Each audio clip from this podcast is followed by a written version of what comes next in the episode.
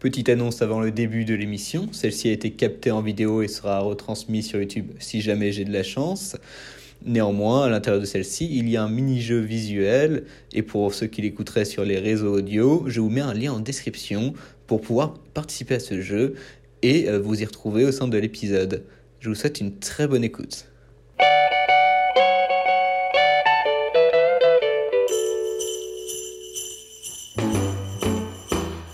Vous écoutez l'acte 1, cette fois-ci émission spéciale, émission fin d'année, dernière de 2022, avant de se retrouver pour janvier, et aussi une spéciale Noël. Cette fois-ci, je serai en compagnie évidemment de Clément, le sniper de l'émission, toujours présent. Comment ça va Clément? Ça va, c'est la troisième. C'est la troisième. Peut-être la dernière. oh, peut-être la dernière, on ne sait jamais. Et Kenza, avec qui j'ai relancé ce, projet. Comment ça va Kenza? Ouais, ça va super, je suis contente d'être là. Oui, on avait eu cette idée. euh, ouais, enfin, on avait eu cette idée après avoir vu euh, Don't Worry Darling, donc ça Ouais. date euh, un petit peu. On avait eu cette petite conversation après, après le ciné, c'était très très sympa et ça a permis que, que je me relance dedans et que ça se lance enfin. Donc cette fois-ci, ce sera une spéciale Noël. Noël, qu'est-ce que vous pensez de Noël? Ah, moi j'aime trop Noël. Vraiment, c'est ma- une de mes périodes préférées, surtout pour les huîtres et le foie gras. Je sais, c'est pas très euh, vegan et tout, hein, mais euh, Des goûts de j'adore. riche. Non, c'est juste la bouffe, c'est tout. Pour cette émission, du coup, euh, on va faire un truc un peu différent. Je vais faire la, présentation- la présentation flash de quelques films euh, du coup, du coup, que j'ai vus cette semaine. Et ensuite, on va parler de films de Noël, on va parler de films de l'année, parler de nos films préférés, peut-être des films détestés de cette année 2022 qui, pour moi, n'a pas été forcément très très bien rempli euh, au cinéma Non, par rapport à autres années. 2021, Ouais, c'est un moins bon cru. C'est ça. Et aussi, euh, j'ai envie de, du coup de placer pour cette dernière mission un petit jeu. Je vous explique les règles. J'ai avec moi un petit, euh, un Mm. petit stock de, de bonbons, de chocolat. Ceux-ci vont servir de points. Je vais poser différentes questions tout le long de l'émission, avant le jeu final. Et évidemment, celui qui aura le plus de points gagnera trop un bien. cadeau. Mmh. Un cadeau spécial.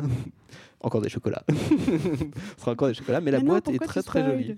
vous inquiétez pas, ça va bien se passer. Donc là-dedans, j'ai 24 bonbons, euh, donc euh, 24 chocolats. On, c'est un peu comme le calendrier, c'est un peu mon calendrier que je vous offre euh, pour cette émission. Merci Lilian. Et je vous propose même de commencer dès maintenant. J'ai une petite réplique à vous faire écouter. Vous allez devoir, faire, euh, vous allez devoir deviner le film euh, dans, ce, dans lequel se passe cette réplique. On s'écoute ça tout de suite? Ok, allez. Oh Oh Ah C'est tout. Oh, une serpillière, c'est formidable, Thérèse. Je, je- je suis Ah, ravi. les les bronzés. euh, les non, euh, les- Finlandia. non, oui, c'est ça. C'est ça, hein Oh Bien non, j'ai Ah directement pensé Ah, bien sûr. J'avais les pas vu. bronzés Alors, bien sûr, c'est un gilet. Ah, effectivement. J'ai reconnu la voix Ouais, et puis après non. Est-ce que Les Bronzés font du ski est un film de Noël pour vous? Bah oui. Ouais, moi ça marche aussi. Oui, avec ça marche. oui, oui, oui. Et bah tiens Clément, le premier chocolat, je te laisse piocher dedans. Merci Oh beaucoup. J'en bah, avais devant moi, mais voilà, merci. Ah non, ça c'est le rab euh, quand j'ai quand j'ai compté tous ceux qu'il y avait dans le paquet. Merci beaucoup. Eh bah nickel, bah, je vous propose du coup de se retrouver juste après une musique pour les présentations flash de Falcon Lake, Les Pires, Les Bonnes Étoiles et peut-être Pinocchio, après Congratulations de MGNT, qui est un- une musique euh, qui est passée dans le documentaire Inside Job qui a gagné aux Oscars en 2010. Pas mal. On s'écoute ça et à tout de suite.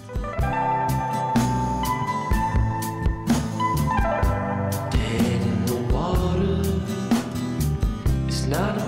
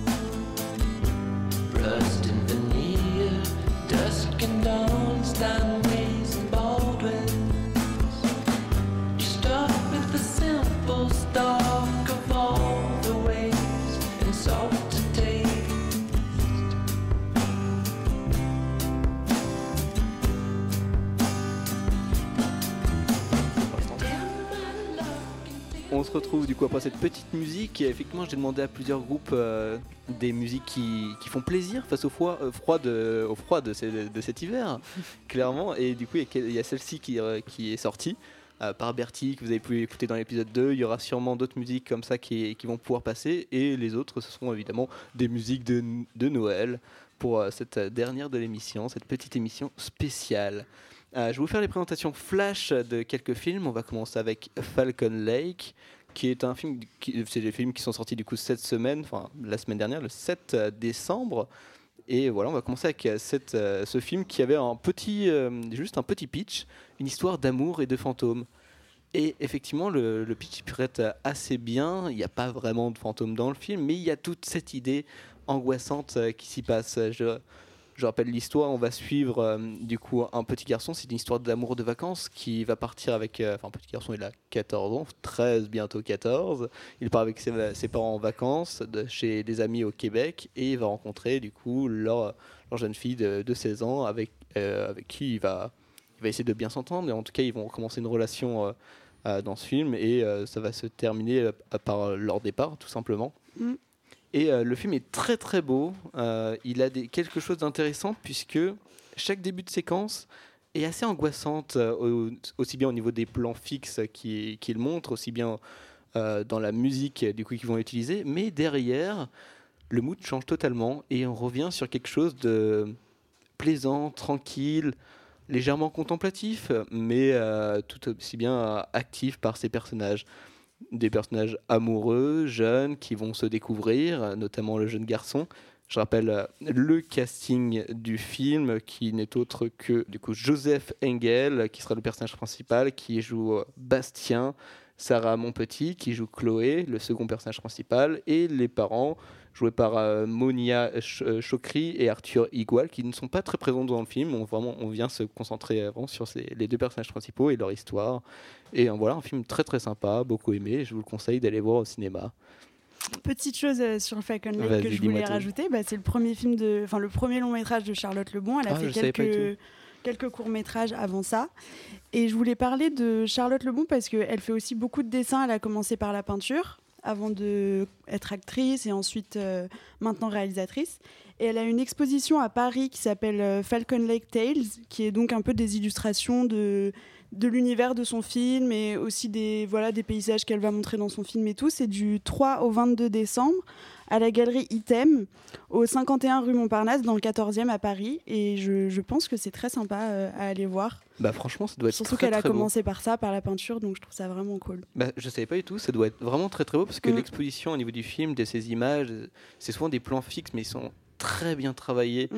Euh, Il y a une ambiance aussi assez morbide euh, dans le film euh, sur ces images-là puisqu'on va retrouver Chloé dans différentes euh, positions euh, où elle, elle joue la morte en fait. La première fois qu'on la voit, c'est euh, vraiment dans un lac où elle flotte, euh, évidemment retournée, la tête sous l'eau.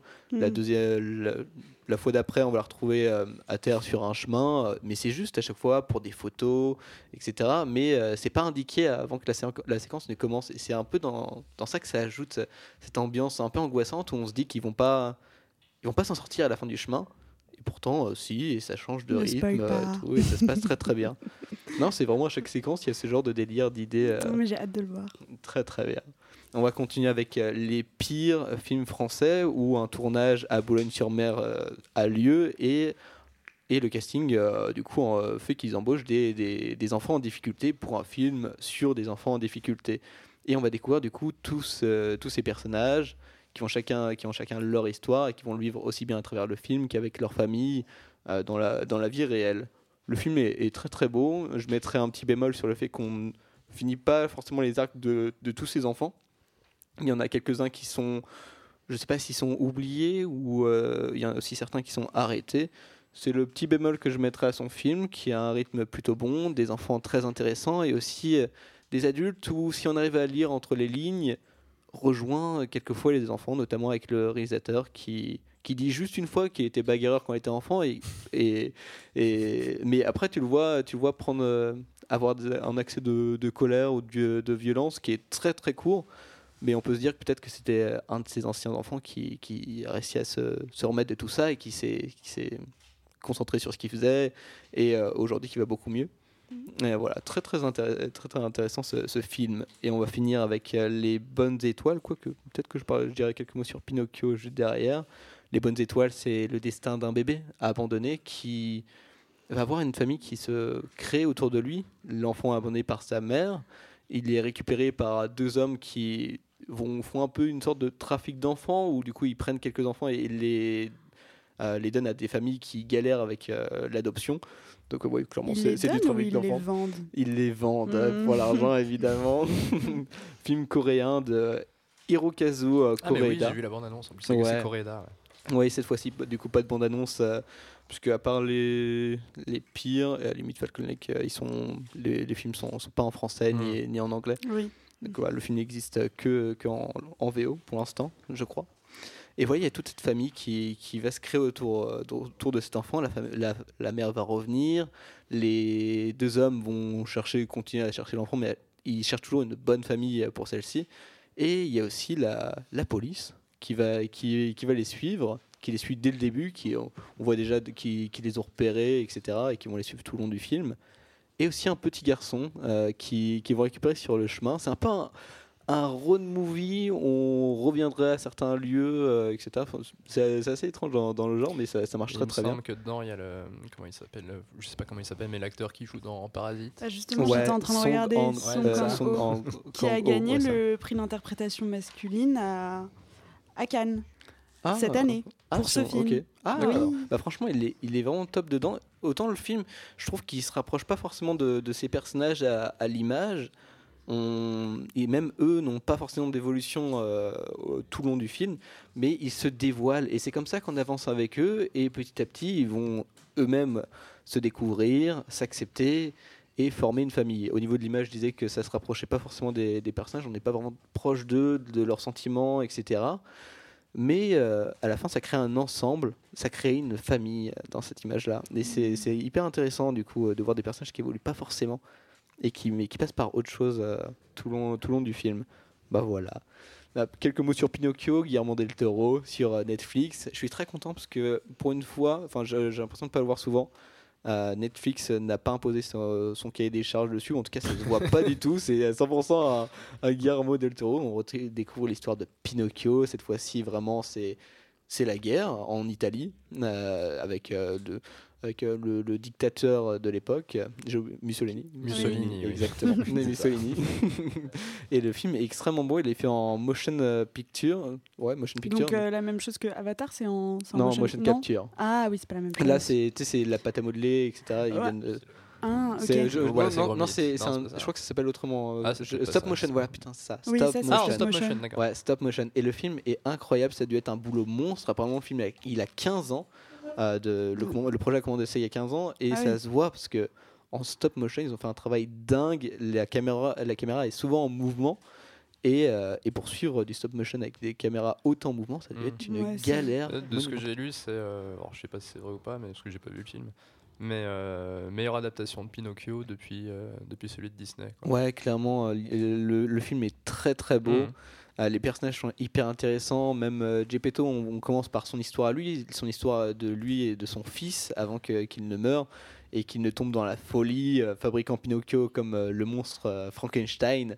Et est-ce que c'est amené comme euh, un film pour enfants ou pas forcément? C'est les sujets sont lourds. J'ai trouvé le début Mm. vraiment lourd au niveau de, de- de- comment dire, pas forcément du rythme, mais de, de ce qui parle, etc. Avec euh, la guerre, avec la mort, la perte d'un- d'un être cher et, euh, et le- le- les malheurs qui ont, qui ont suivi pour, pour Geppetto. Et euh, non, le, film, voilà, il a 5 minutes qui sont lourdes vraiment au début. Ça peut continuer un peu par la suite, mais euh, au niveau de, des personnages, c'est assez enfantin et tu as, ce contraste qui se fait entre les personnages, notamment Pinocchio qui, qui cette fois-ci découvre pas forcément, va pas forcément découvrir le monde. En tout cas, c'est pas l'idée du personnage dans, dans ce film-là, mais va se découvrir lui-même. Et ça, ça, ça marche très très bien. C'est vraiment un film sur la relation entre un père et son fils. et il est très très beau dans, dans ce qu'il a fait. Très très bien géré. Super, Voilà, on regardera ça. Voilà, je vous le conseille, c'est sur Netflix. C'est Del sorti. Toro, il a beaucoup bossé cette année. hein. Ouais. Il a fait beaucoup de trucs. hein. Bah, je pense que je Il pense que la petite par série. euh, euh, Il a fait la série, euh, euh, les, les- Cabinet des curiosités, il a fait Ah. euh, Nightmare Alley. Bah, justement, il Ah oui, oui, c'est vrai. Il l'a fait avec Netflix. C'était pas euh, terrible, Nightmare Alley, non. non c'était pas, terrible. Et pourtant, et pourtant, quand je regardais les, les, les top 10 euh, de, de l'année pour voir un peu ce que les gens pensaient, putain, Nightmare Alley, euh, Bien il- placé. Ouais, bien placé. Des- Ouais, des, fois, j'ai vu en euh, premier sur des, C'est une illusion. des gros tops. Et non, franchement, j'ai vu le film. je- je suis On en parlera. D'accord, on en parlera. Mais je me disais peut-être que c'est parce qu'il a fait la série juste avant. euh, qui- qu'il a réussi à avoir plus d'un de s'imposer peut-être un peu plus pour le projet Pinocchio sur Netflix vu que la série est sur Netflix le cabinet des curiosités de Guillermo del Toro très intéressant je vous, Mm. je vous conseille de le regarder on en avait parlé dans la première émission où tu l'avais conseillé Ouais. voilà très très bonne série donc on a fini avec ces, les films de cette semaine on va s'écouter une petite musique. Cette fois-ci, c'est une musique qui n'est pas dans un film ni autre. C'est un film que c'est une musique que j'ai découvert du coup l'année dernière d'une euh, chanteuse inconnue au bataillon. En tout cas, elle a très très peu d'écoute euh, sur le- sur les réseaux. Elle s'appelle About Ivy et on va écouter This Year, musique de Noël. À tout de suite. Very Merry Christmas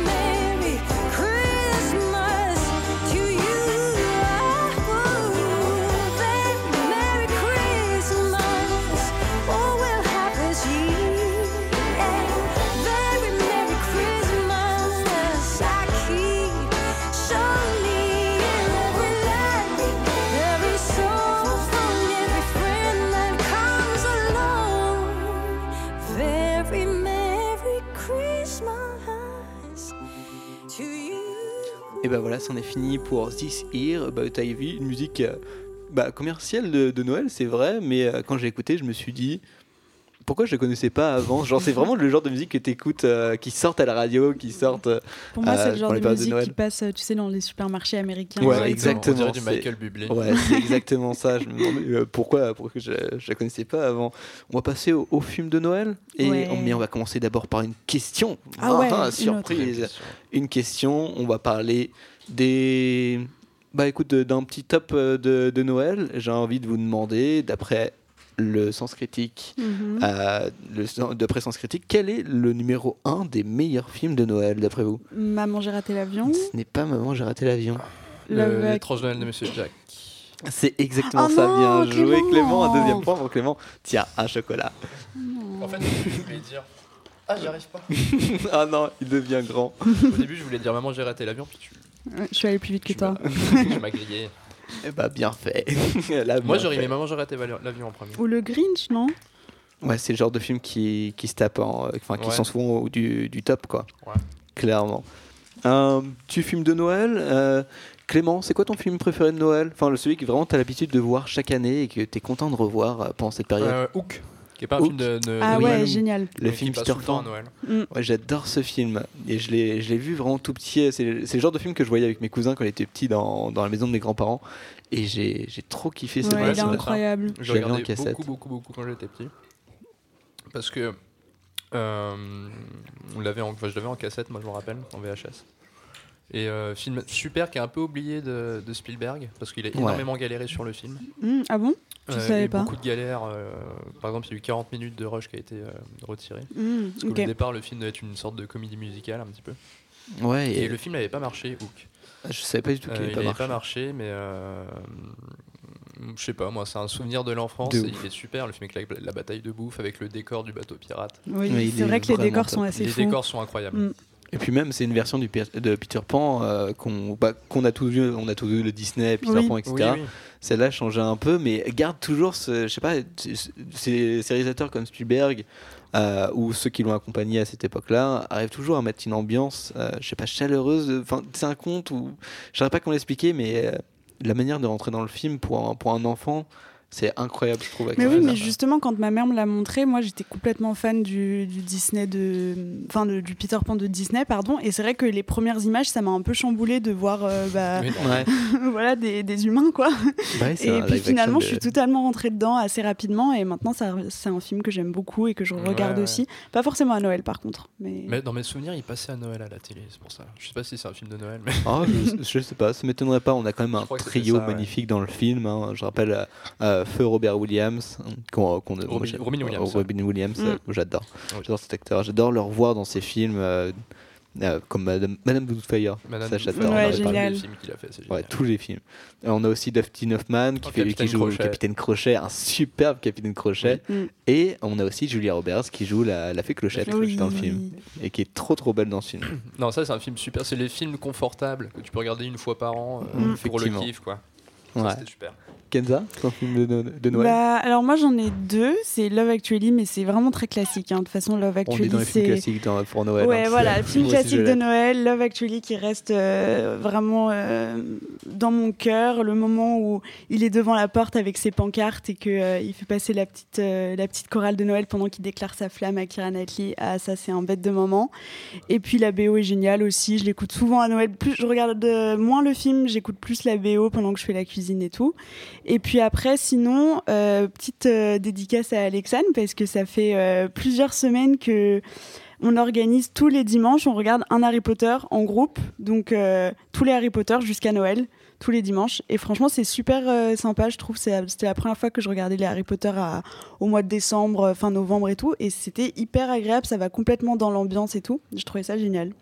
Ouais, franchement, c'est aussi un film top. On s'écouterait d'ailleurs une petite musique qui, a- qui est, qui est de ce film-là, où euh, ils viennent reprendre une musique, ils viennent reprendre Love Around You et ils la Ah, changent en, euh, Ouais. en Christmas euh, is All Around You Mm. euh, par l'acteur Bill Nighy, euh, qui s'appelle acteur. Mack dans le film. Il, est, tellement incroyable. génial dans ce film. Mm. Complètement barjo. Mais il joue euh, que des personnages qui sont soit terrifiants, soit complètement. Ouais. On se rappelle de Good Morning England, euh, où il Je est. l'ai pas vu. Ah, mais oui, ah, que- c'est ouais, lui. ouais. Ah oui, d'accord. Il joue je- je- dedans, je- il est incroyable dedans. Et puis euh, pour le retrouver en tant que méchant, il y avait quoi? Il y avait Under, euh, Underworld, euh, une saga sur des Ah, vampires, avec des loups-garous. euh, c'était un peu dégueulasse. un peu. Mais du coup, il joue le grand méchant euh, Ouais. du 1 dedans. Pour ma part, du coup, les- le film de Noël, j'hésite entre, entre deux. Euh, les Gremlins et Die Hard, que le réalisateur Ah ouais. n'accepte toujours pas comme film de, pensé de- de Noël. Le Ah oui, premier, c'est donc vrai. le piège de cristal, que, que je trouve incroyable. Euh, c'est- Enfin, je sais pas, je sais pas si c'est vraiment mon film de Noël, mais c'est f- préféré en tout cas. Mais c'est celui que je, je remate euh, chaque Tous année à, ouais, oui. Ah ouais. à ce moment-là, à cette période.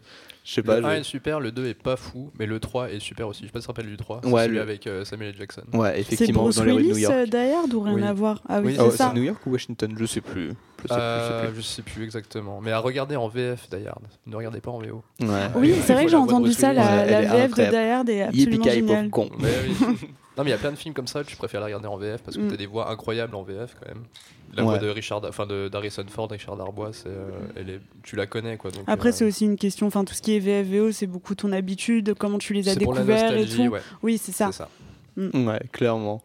Euh, Dites-moi, tu, tu disais que tout, tout- à chaque période de Noël, tu te matais du coup les Harry Potter, c'est ça Avec... Bah non, en fait, c'est Alexandre qui regarde euh, les Harry Potter tous les un Harry Potter tous les dimanches jusqu'à Noël. Et euh, elle l'a refait cette année, mais elle a voulu le faire en groupe avec plusieurs personnes. Et c'était vraiment euh, trop trop bien. Et je les avais jamais vraiment regardés un petit peu d'affilée comme ça, tu vois. Depuis que c'est sorti, je les regarde un, un, euh, tous les six mois. Et puis ça se trouve, je regarde le 2 et ensuite je regarde le 6. Enfin, tu vois, rien à voir. Ouais. Et là, c'était vraiment une chronologie et c'était hyper cool de voir. euh, bah, surtout de voir à quel point ça a pas du tout mal vieilli, quoi. Enfin, vraiment, Ouais, ouais. c'est toujours assez fou. Ouais, Harry Potter, c'est Et c'est assez Pour spécial. l'époque, enfin, les effets spéciaux, c'est quand même super impressionnant. C'est des trucs euh, qui sont à un niveau euh, vraiment énorme. quand tu vois ce qui est fait maintenant, finalement, moi, je préfère euh, ce qui était fait avant, quoi. Ouais, ok. On est d'accord. Ouais. Mais la question que je me posais derrière, c'est est-ce que vous avez ce, comment dire, une liste de films pour Noël que, ou alors peut-être que vous l'avez fait qu'une fois, mais vous dites cette semaine-là ou même pour les, les 24 premiers Mhm. jours, je me fais euh, ce- cette liste-là de, de films. Ouais, une sorte de calendrier de Ouais, l'avant. c'est ça. euh, Non, même- pas vraiment. Ok. Non, toi, pas avec mon frère, moi je fais les Seigneurs des Anneaux à Noël tout le temps. Les Seigneurs des Anneaux à Noël Euh, Ouais, 20 22, 23, 24, on se fait les Seigneurs des Anneaux. Ok, parce que Ah je, ouais, me disais, euh, Ouais. je me disais autant Harry Potter, les- notamment le premier en film de Noël, ça marche complètement. En Oui. même temps, les, Mm. les films de- d'Harry Potter marchent euh, aussi bien à Noël, mais surtout voilà, le premier. Et le Seigneur des Anneaux, je m'y attendais pas. On a, on a quoi? On a une, euh, une séquence euh, sous la, sous la neige dans le 1 quand il monte la montagne. Ouais, non, c'est pas ça, mais il me semble encore dans mes souvenirs, ça passait souvent à Noël, les Seigneurs des Anneaux. Pendant les vacances de Noël, il y a une dizaine d'années, 5 ans, ça passait souvent à Noël euh, à la télé. ouais. Bah, en semble. parlant de ce qui passait à Noël à la télé, moi, quand j'étais petite, c'était souvent les Sissi qui passaient à Ah, Noël. oui. Et moi, c'est comme. Enfin, moi, de toute façon, Sissi et. C'est quoi déjà Angélique comme euh, Marquise des Anges. ouais. Je suis complètement, euh, complètement tarée de toutes ces, enfin, de ces deux sagas et ça passait souvent à Noël et je sais qu'il le passe encore à la télé Oui. et vraiment euh, arrêtez-vous dessus parce que c'est absolument génial. Si, si, je connais un peu, moi j'aime beaucoup aussi. bah, Romy Schneider quoi. Ouais. Ah, je suis contente de savoir ça. Euh, Dites-moi, euh, est-ce que vous avez un pire film de Noël? Hmm.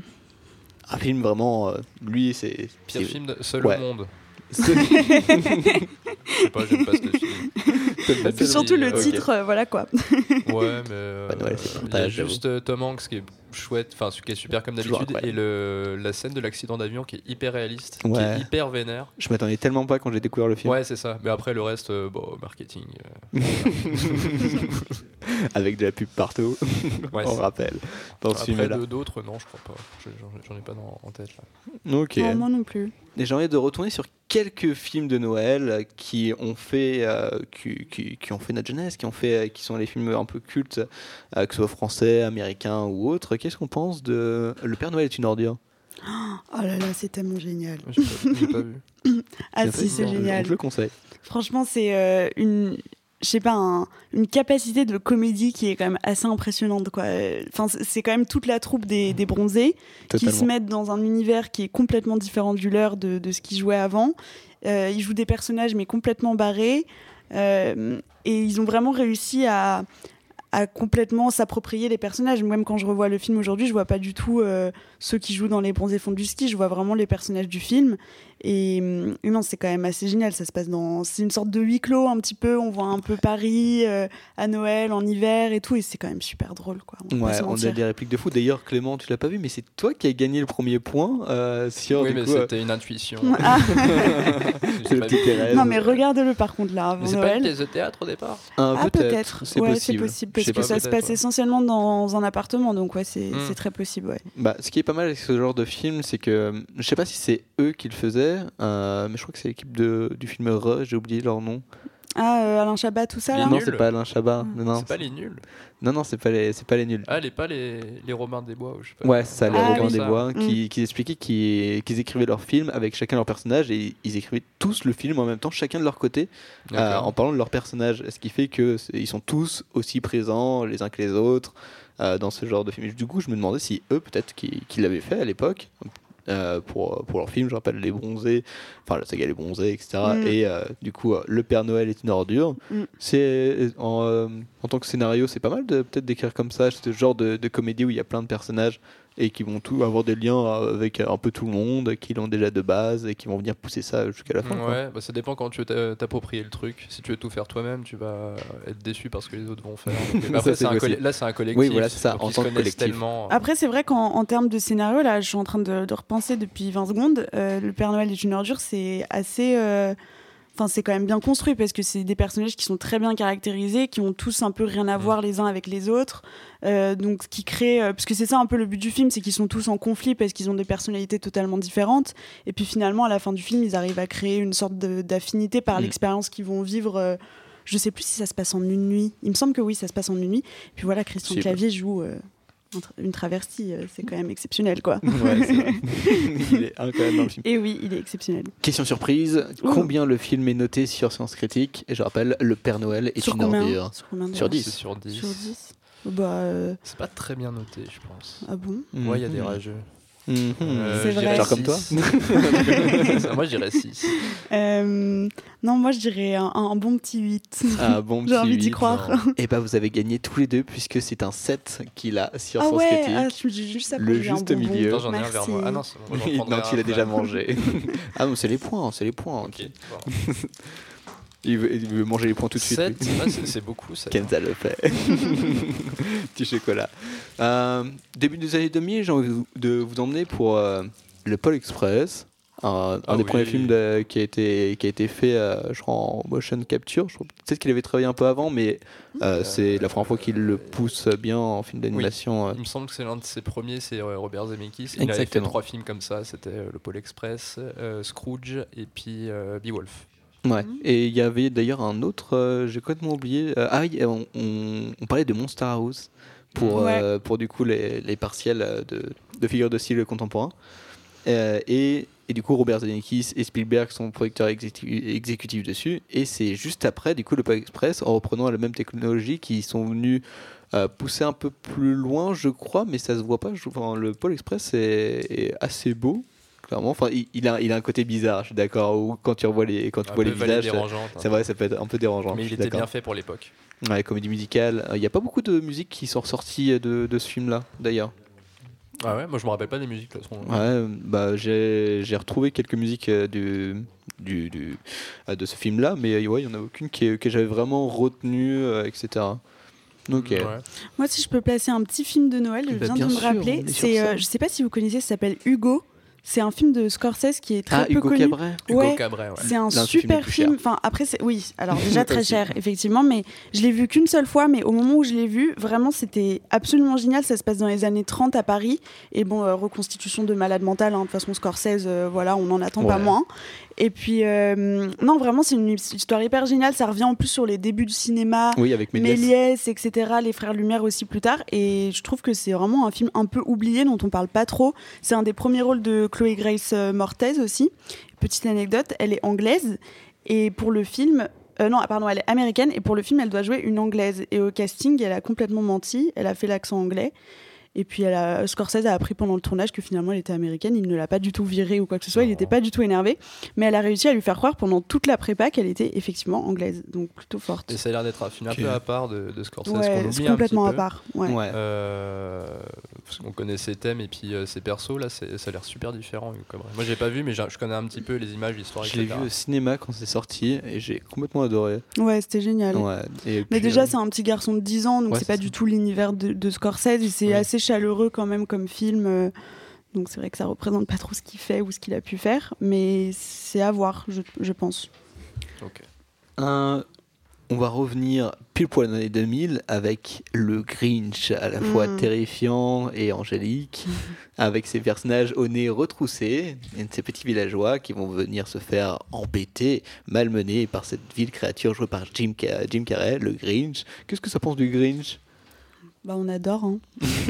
Euh, moi je suis pas super fan de Jim Carrey. Non, euh, ok. Euh, ouais, non, mais bah, c'est particulier comme humour parce que c'est comment dire, c'est de l'humour de de. de comment dire oui de mimique de, de Ouais, c'est ça, c'est un truc un peu à l'ancienne. Moi, il m'a jamais trop fait rire, je crois. Après, moi, je suis d'accord pour dire qu'il est un petit peu surcoté. Oh, Bah, je- sur le non, côté, je sais pas, mais il a un peu toujours la même chose sur ses films comiques, en tout cas, où tu sens que tous les films sont basés juste sur son humour. Mais je Euh, pense que le ça, masque, ça, euh, trucs ça a dû le saouler aussi au bout d'un moment de. Et je- jouer oui, évidemment que ça a euh, dû le saouler. C'est pour ça qu'après, il est parti sur des trucs euh, Eternal Spotless. euh, Ouais. Euh. Euh, non, Mind. Eternal. Donc, euh, non, Carrel, Sunshine si the en vrai j'aime bien, mais des fois c'est euh, c'est un peu lour- lourdingue, je trouve. Pour le Grinch, ça allait, parce qu'il en fait pas des caisses, mais t'as des trucs comme S Ventura ou euh, Dumb and Dumber, là. Oui. C'est un peu lourd. Ouais. Aujourd'hui, il fait euh, Ace Ventura, ça fait partie des films euh, qui ne pourraient pas repasser aujourd'hui, clairement, au niveau de ses vannes. Ah, au niveau. la Oui, oui. Bah, y en a beaucoup des films qui pourraient pas se repasser oui, aujourd'hui. oui, enfin, revoir, on peut, mais se, euh, se faire, non. Et, et j'avais vu, j'avais entendu des gens qui disaient, bah, même la bande-annonce, ça, ça pourra pas repasser aujourd'hui. Boycott. Non, mais si je me rappelle de Bruce, euh, Bruce Tout Puissant aussi. Ça, ça m'avait Ouais. fait rire, ça, j'ai trouvé ça drôle. Ah oui, moi aussi, j'ai bien aimé. Et euh, où il joue un avocat qui n'a plus le droit de Menteur, mentir. menteur. Menteur, menteur, j'ai beaucoup aimé aussi. Sympa. Euh, Clément, vu beaucoup de films de Jim Carrey, du coup, ou pas du tout? 5-6, je pense. Un truc comme ça. 5-6 Ok, ça tombe bien, puisque on va, nouveau petit jeu, on va jouer Oh la vache. à Jim Carrey. vous allez faire une compétition. C'est c'est un, un peu juste prix. Vous allez réfléchir au nom, à un nombre de films où joue l'acteur. Et euh, comment dire, vous allez dire, euh, moi je peux en citer 5 et l'autre va devoir surenchérir jusqu'à Ah. ce qu'il ne puisse plus. Et celui qui a gagné ce, aux enchères va devoir citer le nombre de films euh, qu'il a dit. Ok. Alors, on, on commence comment Alors, on, on donne un, un chiffre et puis. Ouais. on- Bah, il va nous donner le Bah, nom de Clément. la- Carrey. Euh, combien tu peux citer de films de Jim Carrey Euh. 6. 6. Kenza, est-ce qu'on en a plus de ce côté-là Oh là là, euh, moi j'aurais plutôt dit 5. Hein. 5 Malheureusement, ça va partir sur Clément qui déteste l'acteur et qui. Euh, je non, non, non, non, j'aime tous bien ses Jim films Carrey, maintenant. hein, ouais. Fais dans la pub. Euh, alors, le masque. Bruce Tout-Puissant, ça fait 2. Mister Popper, c'est ses pingouins. Ah, Ah bien oui. joué. Mhm. Eternal Spotnet of the Mind. Ah non, tu dois le dire en entier. Eternal Spotless of the. Je sais pas ce que c'est. C'est Eternal film. Sunshine of the Spotless Eternal Mind, crois. Sunshine of the Spotless. Mind. Euh, ça fait combien ça 4 Ouais. Batman. euh, Batman Forever. Ah ouais, c'est vrai. 5. Et le Truman Show 6. Ah ouais. Bien. Oh, bien joué, bien joué Clément. pas pu Tiens, faire mieux. tu as un chocolat. Les plus. même pas. T'as le droit de dire les films. T'en avais d'autres, Kenza, qui l'a pas cité Euh, Ouais, il y en a d'autres, non? Bah, Bah, a oui, menteur, menteur. euh, T'as cité Dumb and Dumber aussi tout à l'heure. Ouais. Non, non, il y en a Putain, d'autres. j'aurais dû en dire plus. en fait. Euh, J'ai paniqué. Ça a quand même permis de gagner le jeu. hein. Écoute. Euh, je vais, je- on va rester un peu sur les, les films de Noël. Euh, je vais vous raconter des anecdotes sur des films de Noël et vous allez peut-être devoir me, retrou- me retrouver le film. Ok. Alors, euh, la scène du cri de Marv à la vue de la tarentule a été tournée sur le plateau plutôt que dans un studio d'enregistrement. Le dresseur d'animaux Ah. on dit à, à Stern Ah. que les tarentules étaient lourdes afin que- qu'il puisse jouer la scène sans problème. Et il, il flippait aussi. C'est ça. pas dans Jumanji où il y a des araignées? Non. Non, je sais pas. Ma- Maman, j'ai raté l'avion. Maman, j'ai raté l'avion. En plus, j'ai cité, euh, je crois, le, le nom des personnages, hein, euh, Marv et Stern. Ouais, mais je me rappelle pas. Peur. Ça, c'est les deux voleurs, c'est ça? Ah oui, Exactement, c'est les deux voleurs. Moi, j'ai dit au hasard encore. Ah, J'en ai une autre. C'est le premier film en stop motion de Disney. Il a été réalisé par un groupe de 100 personnes qui ont mis plus de 3 mois à terminer avec cette technique, puisque euh, pour réaliser la seconde, euh, un, un second film, il devait avoir environ 12, mou- 12 mouvements en stop motion au total. Enfin, pour, euh, j'imagine, euh, chaque plan. Ouais, je vous en lis Je- peut-être une autre, non, c'est non, pas non, facile. Hein. Premier. Non, vas-y, pas attends, du tout. c'est- Le premier c'est film quelle de année stop motion. euh, Euh, le film, c'est, c'est, c'est, je vais vous dire ça dans, dans un instant. Je sais pas si ça va beaucoup nous aider dans tous les cas. C'est sorti en 1993. Oh là là. En stop motion Ah, Ouais. mais c'est. euh, Ah non, non. Je vous en, je vous en lis une autre. Non, non. Euh, dans la fin de la version longue, on peut voir le Père Noël rendre visite à Jack, qui a déjà 5 enfants dans la ville d'Halloween. Dans la ville d'Halloween? Dans la ville d'Halloween. Ah, d'Halloween. Oh là là. je sais pas du tout. Noël, Halloween. Jack. euh, Noël, Halloween. Ah bah c'est l'étrange Noël de Monsieur Jack. Bien joué. Ah. Ah, il l'a trop- Alors en fait on est trop bête parce que là. t'as le nom des persos à chaque C'est fois. ça. Mais oui, mais justement, je pense que ça nous embrouille encore plus. Oui, moi je pense que c'est des pièges. Jack J'en ai pris. Halloween. Donc, je vous en grave. une petite dernière et, Et après on s'écoutera une petite musique. Euh, Tiens, celle-là. Le lac dans lequel nage Aurélia et Jamie n'était en réalité pas très profond. Ils ont donc dû s'allonger pour euh, donner l'impression de profondeur. Un Marrant comme anecdote, mais euh, Aurélia et Jimmy dans un lac. Alors ça, Attends, j'en ai une belle qui, qui peut peut-être vous aider et qui est plutôt pas mal pour le film. Les retrouvailles et les adieux à l'aéroport que l'on voit au début et à la fin du film sont Love réels. Actually. Bien joué, Love Actually. Ah, Celui-là, il est Ah, mais j'ai pas. facile. Pas. Mais c'est vrai que ces séquences euh, de début et de fin à l'aéroport, moi je sais que la première fois que j'ai vu le film, j'ai plus du tout vu les aéroports de la même manière. hein. Maintenant vraiment, quand Tiens. je sors de l'aéroport, ah merci, je regarde tout le temps, tu sais, les gens qui se font des câlins et qui se retrouvent et qui s'embrassent, et c'est pas quelque chose qu'on observe souvent. Mais c'est vrai qu'au final, euh, bon, surtout après Covid et tout, mais les aéroports, c'est vraiment des endroits de, de retrouvailles où il y a souvent des belles choses qui se passent, quoi. Donc Mm. euh, maintenant, j'observe de plus en plus et souvent, ça me rend, ça me rend un peu heureuse, quoi, parce que je trouve ça joli. Ouais. Ces fameuses scènes d'a- d'aéroport dans, dans, comment dire, dans les films d'amour surtout. À chaque fois que quelqu'un quitte quelqu'un, c'est à l'aéroport. dans les films américains. Ouais. T'en- as une ça. de scène d'aéroport dans euh, L'armée des douze singes, mais qui est Ah, pas une scène oui, d'amour. bah oui, bah mais non, qui est pas une scène d'amour, pas du tout. eh ben écoutez, on va passer juste après au film de l'année, un peu nos classements, nos tops, euh, que ce soit pour les pires ou comme les meilleurs. Enfin, juste un petit débrief sympathique euh, de notre part sur, sur cette année 2022. Juste après qu'on s'écoute euh, du coup You're a Mean One, Mr. Grinch, chanté par Jim Carrey pour le film Grinch. You're a mean one, Mr. Grinch. You really are a heel. You're as cuddly as a cactus and as charming as an eel, Mr. Grinch. You're a bad banana with a greasy black peel.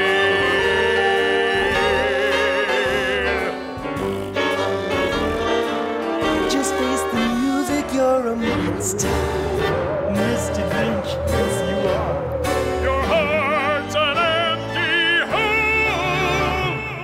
Your is full of spiders, you got Gallagher's soul, Mr. Grinch. Well, I wouldn't touch you with a 39 and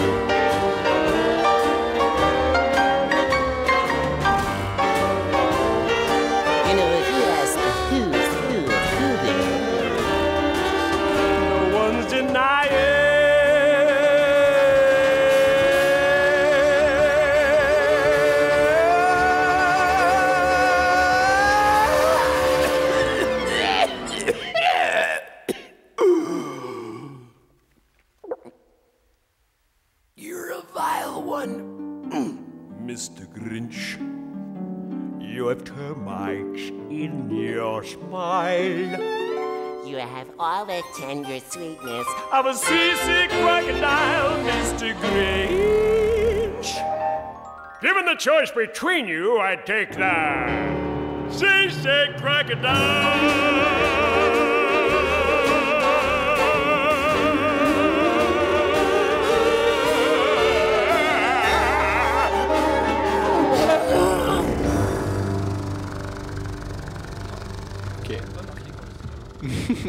Toujours après Jim Carrey.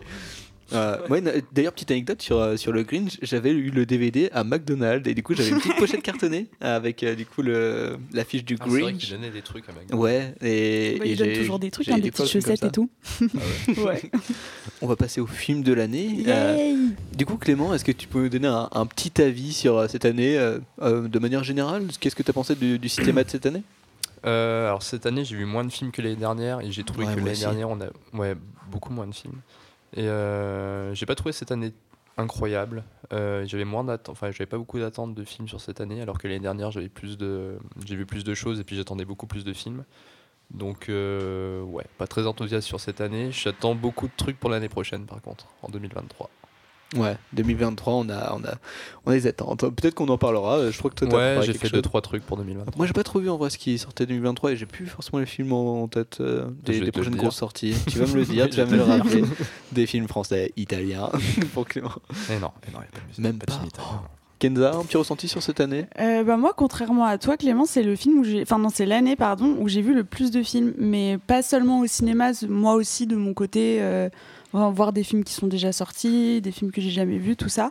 Et après, pour ce qui est sorti au cinéma, j'ai pas trouvé que c'était une euh, mauvaise année. Au contraire, j'ai trouvé ça vraiment, vraiment pas mal. Euh, j'ai eu moins le temps, par contre, d'aller au cinéma, pas au cinéma, pardon, comparé à l'année dernière. Mm. Après, en termes de qualité de film et de ce, que, de ce ce qui m'a marqué en termes de quantité, c'est vrai que j'ai préféré l'année dernière. Mais Ouais. bon, ça reste quand même, euh, je trouve, une, une bonne année quand même. On a eu des bons films, Oui. on a eu des mauvais, comme chaque année. Ouais. Mais euh, celui-là, je trouve, euh, ouais, on est. euh, ouais, moins de bons films. Enfin, en tout cas, Après- alors, j'ai- je les ai ratés, quoi. Moi, tous les ans, enfin, ce que j'attends, c'est vraiment, je suis beaucoup, beaucoup le Festival de Cannes, et c'est vrai que les mois qui suivent, j'attends toutes les sorties parce que euh, parce que je regarde beaucoup les interviews, etc. Donc euh, souvent, c'est grands moments d'impatience pendant plusieurs mois pour attendre les films qui vont sortir, quoi. Ouais, ok. Hein, on va passer au top 10, les films qu'on a préférés cette année. Qui veut Mhm. commencer? Vas-y, Kenza, vas-y. Ok. C'est pareil, Kenza, tu nous as préparé un petit top. Waouh, ok. Bah alors moi j'ai pas fait un top 10 parce que euh, je trouvais ça un peu long. Donc je me suis, con- je me suis concentrée sur euh, un top 3 et avec euh, les petits que j'ai envie de mentionner parce que j'ai pas envie de les oublier. Donc mon film préféré de cette année c'est Leila et ses frères de Saïd Roustahi qui est sorti en septembre. Euh, il était au festival de Cannes mais il a rien gagné il me semble. Juste petit, euh, bon le pitch est un peu long mais c'est euh, le personnage principal qui s'appelle Leila. Elle a dédié toujours toute sa vie à ses parents et à ses quatre frères. Ça se passe en Iran, un pays très touché par la crise économique. La famille, elle croule sous les dettes et se déchire au fur et à mesure de, de leur désillusion personnelle.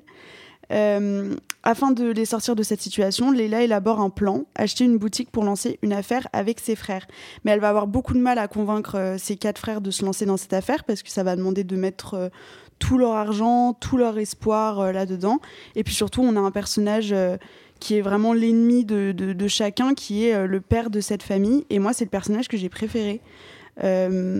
Après, c'est une histoire qui me touche aussi beaucoup parce que ça parle, ça parle d'une éducation qui est assez spéciale où, tout est basé sur euh, le regard des autres et sur euh, l'honneur que tu vas avoir au sein d'une famille et surtout en Iran et dans des pays comme ça, c'est des très très grandes familles.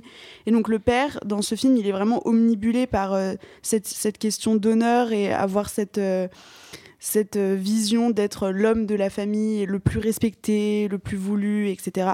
Alors que elle, Leila, elle est vraiment dans le présent et elle, est, elle sait que tout ça, c'est obsolète en fait. Maintenant, il faut juste gagner de l'argent et trouver une solution pour continuer à vivre une fois que ses parents sont plus là. Donc elle se met complètement en contradiction avec son père. Et c'est un petit peu... euh, elle dit une phrase à un moment dans le film. Elle dit à son frère euh, J'aurais voulu avoir une grande sœur qui puisse m'aider parce qu'en fait, c'est elle qui prend tout sur ses épaules. Et il y a un petit peu ce truc de J'ai des frères et pas des sœurs et je sais qu'une femme m'aurait mieux comprise. euh, que j'ai trouvé assez juste et assez bien amené dans le film parce que c'était pas du tout une sorte de d'opposition homme-femme et tout c'est pas ça c'est plus le, lien euh, qu'il peut y avoir entre deux sœurs et le lien qu'il y a dans une fratrie en général mais le film est vraiment vraiment impressionnant il y a des, des scènes notamment une scène de mariage qui est complètement incroyable. Ça fait beaucoup penser au parrain mais un parrain un peu plus moderne un peu plus revisité etc Et donc ça j'ai beaucoup aimé Euh, je sais, aucun de vous deux l'a vu Non, non du tout. Oh là même là pas vu, mais t'en parles très très bien, ça donne envie. mais Oui. le film dure 3 heures et j'ai eu Oh, très putain, peur. bah, j'ai eu très très peur en allant au cinéma. Je me suis dit, oh là là, 3 heures et tout. Ça a coulé. Ça dépend, mais euh, mais franchement. d'une force, ça a coulé si vite. C'était vraiment génial. Et les larmes aussi, non ça Les larmes ont coulé Oh, aussi. putain, mais c'était en plus, c'était vraiment des larmes. Tu sais, c'était pas le torrent de larmes. C'était Ouais, un truc dans qui- la gorge qui te fait super mal, tu vois. Donc pour te dire que l'émotion, elle était vraiment là. Après, encore une fois, ça me touche personnellement parce que je, je connais ce genre d'ambiance et je sais à quel point ça peut faire mal dans une famille. Donc voilà. Mais euh, deuxième film, ça je me mets le 2, c'est sûr, plus que jamais. Le dernier film de. Gaspard Ulliel Ah, avant vu. de, avant de mourir. Ah. Oui, donc réalisé par Émilie Atef, en... il est sorti en novembre. Euh, personnage principal joué par euh, Vicky Krieps et euh, le deuxième personnage qui joue son compagnon, Gaspard Ulliel. Euh, alors, petit pitch, c'est Hélène, jouée par Vicky Krieps, qui refuse. euh, euh, non, qui, qui est malade depuis plusieurs années. Le lien qui unit elle et son compagnon Mathieu est très profond et elle est confrontée à une décision existentielle. Elle décide de partir seule en Norvège pour chercher la paix et, essayer de trouver la force de mourir aussi parce qu'elle est, malade. Donc c'est un film sur la mort et sur l'amour. La réalisatrice, elle avait fait avant un film qui s'appelle Trois jours à Quiberon en 2018 et c'était, euh, ça relatait les derniers jours de Romy Schneider. Donc euh, en fiction évidemment, mais comme quoi elle s'intéresse beaucoup à des personnages féminins qui sont confrontés euh, souvent à la mort. Et donc Ouais. elle revisite ça un, un petit peu dans ce film. Et après c'est surtout magnifique parce qu'il y a une grosse partie du film tournée en Norvège, des paysages, mais c'est absolument sublime. T'as vraiment l'impression de partir là-bas. Vicky Krieps, elle est exceptionnelle. Elle voulait travailler ensemble depuis longtemps, il me semble. Euh, moi, ce que j'ai aimé, c'est que c'est vraiment une, grosse réflexion sur euh, la mort, ce que ça engage, mais surtout ce que ça engage dans une relation amoureuse. C'est-à-dire que euh, moi, j'ai trouvé qu'il y avait vraiment cette perception que quand tu vas mourir, tu deviens un petit peu égoïste. Mais égoïste, c'est peut-être pas le mot, c'est juste que tu vas te mettre toi en avant. Et en fait, le personnage de Mathieu, qui joue son compagnon, euh, il veut vraiment être là pour l'accompagner dans, dans ce moment euh, difficile. Et en fait, elle, elle va vraiment le rejeter complètement. Ce qui est difficile à comprendre parce qu'il il est vraiment présent et il a la bonne attitude, etc. Mais pourtant, le film arrive à nous faire comprendre euh, ce petit truc égoïste, mais c'est absolument déchirant parce que lui, il l'aime profondément et finalement, il se, il se fait rejeter. Mais on, ouais, elle, on peut pas lui en vouloir parce que euh, c'est son propre choix, elle va mourir, donc euh, c'est très compliqué. Mais euh, et en plus, ce qui est intéressant, c'est qu'il y a pas mal, il y a une alternance avec des séquences un peu oniriques où je pense la réalisatrice s'est vraiment fait plaisir. Elle teste des trucs euh, niveau plan et tout. C'est euh, XP, tu veux dire un peu un petit peu. Alors Ouais. bon, je pense qu'il y a eu des trucs un peu plus euh, Oui, expérimentaux que ça. Mais franchement, c'est vraiment pas mal. C'est des, des scènes où Hélène, le personnage principal, est dans l'eau, euh, ce qui montre un peu son flottement, voilà, le flottement qu'elle est entre la, la vie et la mort, tu vois. Et c'est c'est vraiment euh, intéressant quand même, je trouve. Euh, Ouais, une représentation au sein du film euh, Ouais. qui est qui est euh, surtout, qui l'air aussi ça précise rien du à coup, voir enfin, avec au, le au niveau du ressenti ça c'est assez précis sur sur ce que tu as ressenti de ce, de ce personnage en particulier. Alors je sais pas si ça a joué ces petites séquences euh, un peu oniriques. Moi je sais que c'est pas. En fait d'habitude c'est pas quelque chose que j'apprécie. Tu vois quand tu sors complètement c'est un film très réaliste et du quand coup, on sort un surpris. petit peu et là ça m'a choqué parce que j'ai pas j'ai apprécié ça m'a pas dérangé. Après moi je sais que c'est pas forcément ça qui m'a touché et juste aller le voir parce qu'il y a la plus belle scène d'amour. que- mais vraiment vraiment je n'ai jamais vu une scène d'amour aussi belle euh, depuis mes très très très longtemps euh, filmée par une femme imaginé par une femme et c'est vraiment le, le désir d'une femme quoi vraiment et le point de vue d'une femme mais en même temps pas avec tout ce que ça implique hein. C'est deux personnes quand même mais je sais pas il y a vraiment quelque chose de de très féminin quoi là dedans euh, bon non c'était tout pour euh, plus que jamais et puis Plus voilà quoi jamais. Allez voir ce film. Euh, tu en parles très très bien en tout cas. Enfin euh, depuis tout à l'heure j'ai envie de voir le mais film, ça va vous déchirer hein. vraiment à la fin le elle dédie le film à Gaspard oh là là Ah. Oh mon Ouais, Est-ce que le troisième cool. film, il est toujours euh, dans l'émotion, dans les, Ah, le dans les troisième, larmes? Bah le troisième c'est Conte du hasard et autres fantaisies de Ouais, Amagashi même pas entendu parler. vous en avez pas entendu parler Même pas mais entendu c'est parler. pas vrai Pas bah, il a sorti un. Il a sorti un film cette année où c'est trois courts-métrages qui forment un long-métrage. Donc c'est trois histoires complètement différentes. Stylé. Le premier, c'est un triangle amoureux. Le deuxième, c'est une tentative de séduction qui tourne mal. Et euh, le troisième, c'est la trajectoire de trois femmes qui vont devoir faire un choix. Et c'est vrai que c'est assez intéressant comme ça de voir dans une salle pendant euh, deux heures trois histoires qui n'ont absolument rien à voir les unes avec les autres. Après, évidemment, s'il les met dans un même film, c'est qu'il y a des ressemblances. Mais euh, enfin, vraiment, c'est c'est assez euh, prenant quand même, même scénaristiquement, Clément. je te le conseille. euh, Ouais, là je suis sur la page, ça a l'air super bien. Ouais, vraiment, je te le conseille euh, beaucoup. Il fait de très longs plans fixes euh, sur des longues discussions, ce Bah, qu'on bon. voit pas. Ouais, voilà. Gagné. Non, mais c'est vrai, ce qu'on voit pas beaucoup quand même. On a tendance à vouloir hyper découper, chant contre chant, euh, master, tout ça. Lui, il reste sur son master, et il bouge pas pendant Mm. 10 minutes et tout ce qui importe, c'est ce que les deux se disent. Euh, et notamment la deuxième histoire que j'ai le plus aimée, j'ai pas le titre, hein, mais c'est celle du milieu, où euh, le personnage principal doit séduire son professeur et pour le faire, elle va lire, enfin lui lire devant lui euh, un texte qu'il a lui-même écrit. Et en fait, c'est vraiment de la séduction par la voix et par la parole. Et franchement, c'était un peu compliqué dans la salle de cinéma parce que c'est très excitant. Et c'était c'était super bizarre de se retrouver dans cette situation où tu tu- tu t'es excité seulement par le son. Et, et vraiment, euh, c'était assez impressionnant quand même. En tout cas, ce film t'a séduite, hein, clairement. Ce film m'a complètement me séduite. Mais et pour, et pour rebondir euh, là-dessus, après avoir vu Conte du hasard et autres fantaisies, j'ai vu Azako 1 et 2, qui est son long métrage d'avant, qui est aussi absolument incroyable, donc à voir. Ok. Bah, merci beaucoup Kenza pour euh, top 10 des films euh, que, ouais, que j'ai pas vu. Ça ça donne envie de Ouais, voir. hein. je, je suis dégoûtée, euh, aucun de vous deux. euh, Bah, comme j'ai dit, en fait, je pense que il y, a- y a énormément de films, de bons films que, de- qui sont sortis, Ouais, non, sortis cette année que j'ai loupé, hein, clairement. Ouais, vous suis- avez pas vu L'Innocent? Si, j'ai vu l'innocent. Non. Ah bah, euh, petite mention spéciale quand même pour L'Innocent, parce que je l'ai vu il y a pas longtemps. Il est Le sorti drôle en, o- en octobre. Non mais c'est quand même une comédie super super Ah ouais, réussie. Enfin, ouf, hein, vraiment, c'est d'accord. rare de réussir Ah, moi, autant quelque chose. J'étais dans la salle avec des petits vieux, ils se sont marrés. Ah ouais, de tout. c'est drôle, tout c'est touchant. En même temps, c'est une comédie, mais c'est aussi un film d'action. Euh, non, non, c'est c'est absolument génial. Vraiment, Lou Garrel, bravo. J'ai regardé tous ses films et c'est mon préféré jusque-là. Eh ben, merci Kenza pour, euh, pour ce petit top. Franchement, ça fait plaisir. Bah, allez voir ces films, on vous les conseille. En Oui. tout cas, ce, c'est son- ce sont ceux de, de Kenza, celle qui vous conseille de, sur l'année 2022. On va passer à toi, Clément, mais peut-être euh, juste avant, question surprise. Question Vas-y, Lino. surprise. Je vais, je vais vous faire le, le petit jeu des affiches. Donc, j'ai été récupérer des affiches hier et j'ai enlevé des éléments sur celle-ci. Hmm. À vous de retrouver ces films-là. On les voit comment Ah, bah, je, vais vous les, je les montrer à vous. Et puis, euh, du coup, là, on est filmé pour cette euh, troisième Oui. de l'émission. Donc, Ah oui, il y aura des images vu. sur YouTube. Et euh, du coup, je le mettrai euh, au montage. Je vous en mets un, je, je vous en faire deux. Un qui est plutôt facile, un qui est plutôt euh, difficile. Ok. Ça me Donc, fait peur quand tu dis ça. J'aurais dû vous le montrer comme ça. Hop. hein. Dites-moi Bah, tout. ça, c'est ça, c'est Love Actually, ça. Bien joué, Love Actually. Moi, j'allais dire Match Point, mais je sais pas Match pourquoi. Point. Match Point, pas du tout film de Noël. Mais très bon film, moi j'aime bien. Très bon film. Je vous en montre un, un deuxième, plus compliqué. Celui-là, il, il peut être compliqué. Hop, je, vais, je pense que je vais zoomer un petit peu sur celle-là. Ah oui, il faut zoomer là. Ouais, faut zoomer. Je vous avoue que j'ai pas pu récupérer les photos J'ai en un écran grand noir, format. C'est un film de Noël? C'est, ce n'est pas un film de Noël. Ah, c'est pas un film de Noël.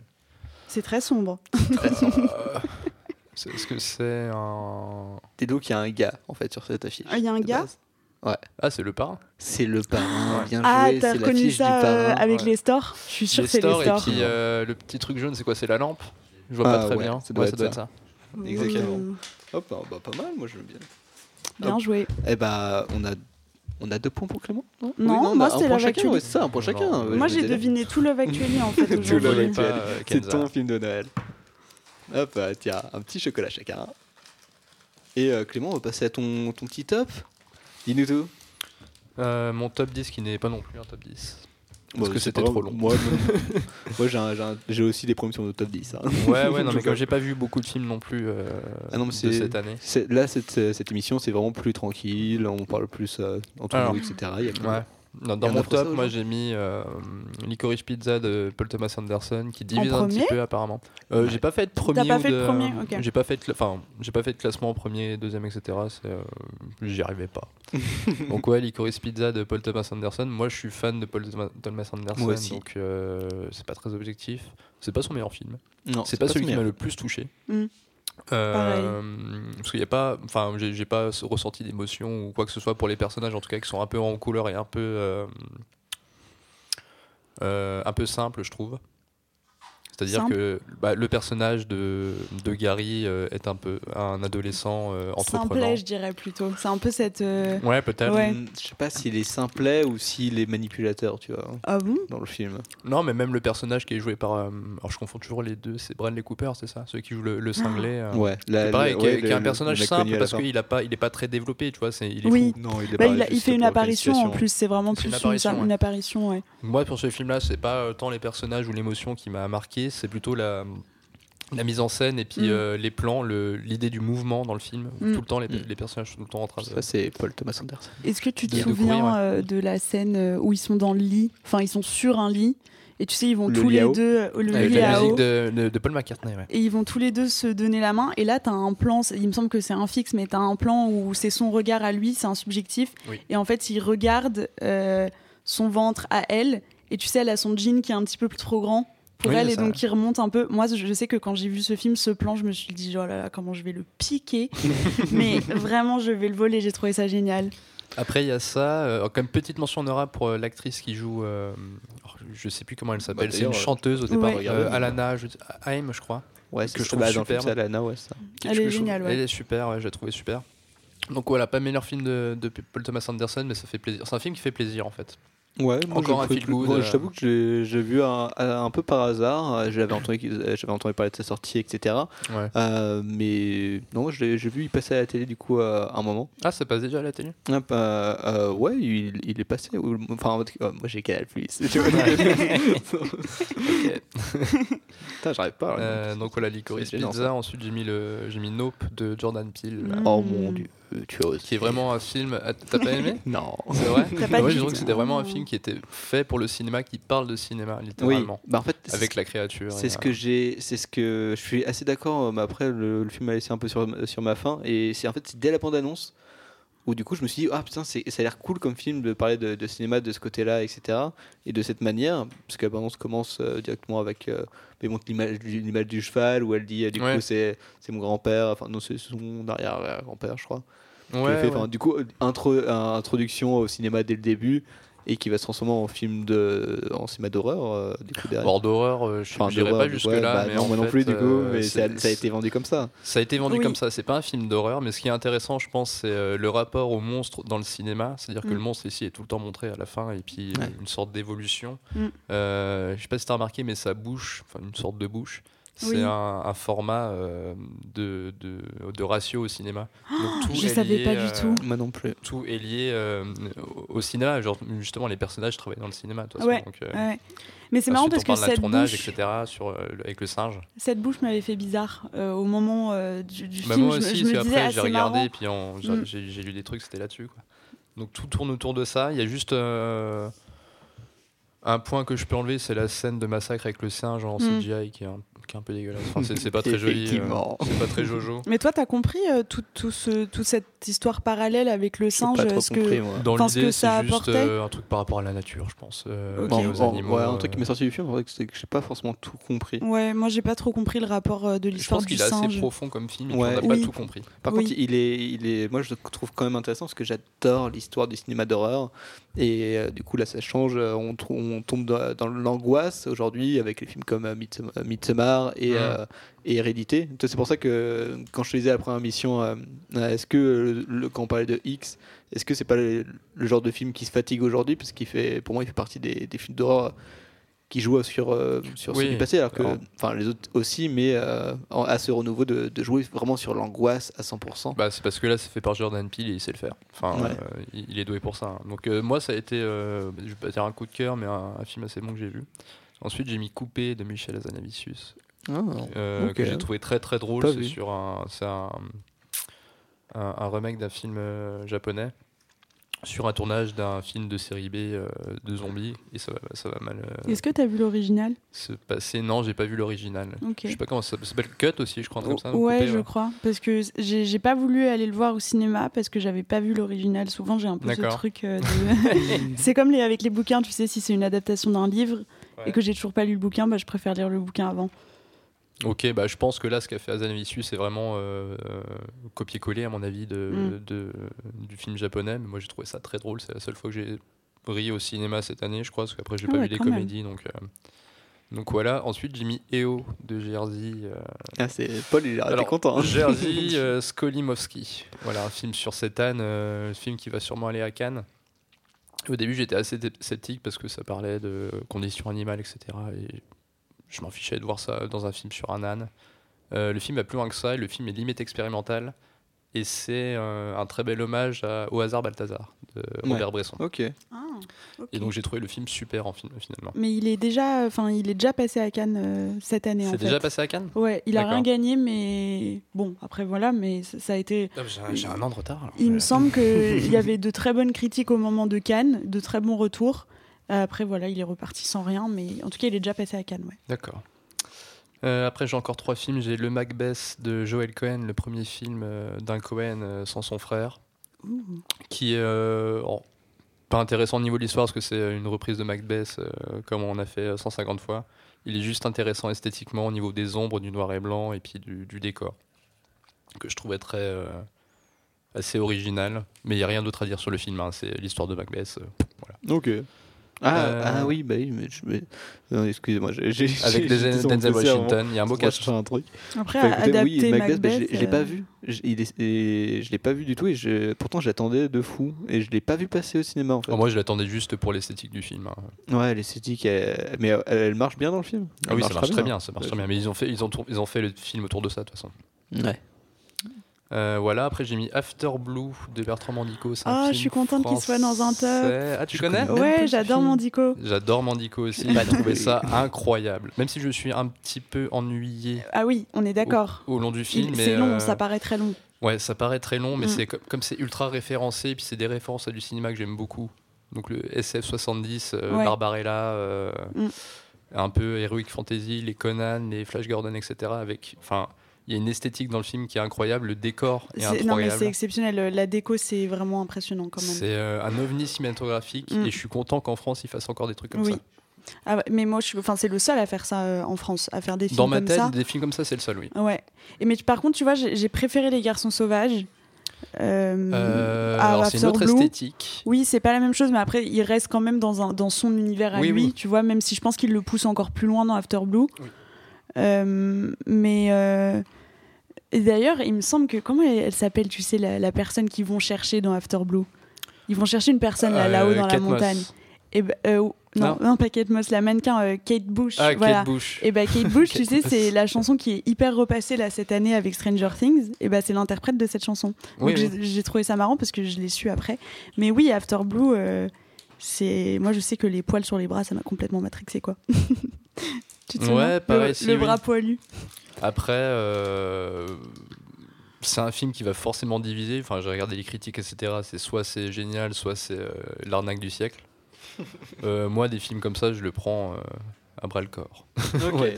Non, mais c'est un ovni et puis il Oui. faut le prendre comme ça. quoi. Moi je pense que tu peux pas faire autre chose que de respecter ce genre de cinéma parce que niveau C'est tellement créatif. ouais façon. niveau mise en scène, niveau création, tu peux vraiment, enfin il pousse le truc tellement loin. Mm. Euh, tu imagines tenir ça sur un tournage, euh, tenir cette histoire et tout, c'est Bon, après, l'histoire, je me suis pas trop intéressé à l'histoire parce que euh, c'est juste une recherche de quelqu'un. euh, Ouais. euh, une sorte de road trip euh, Oui. dans un monde de fous, quoi. Mm. C'est un truc de complètement différent de ce qu'on peut voir. Mm.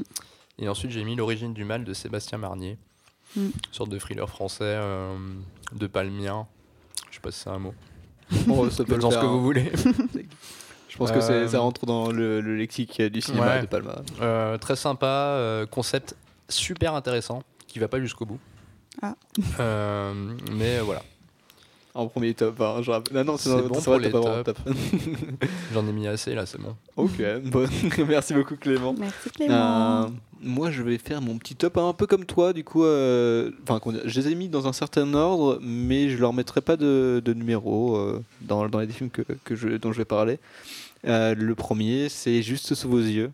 euh, que là, je- lui, lui, je mets vraiment en dixième position. Et un film qui m'a vraiment euh, surpris.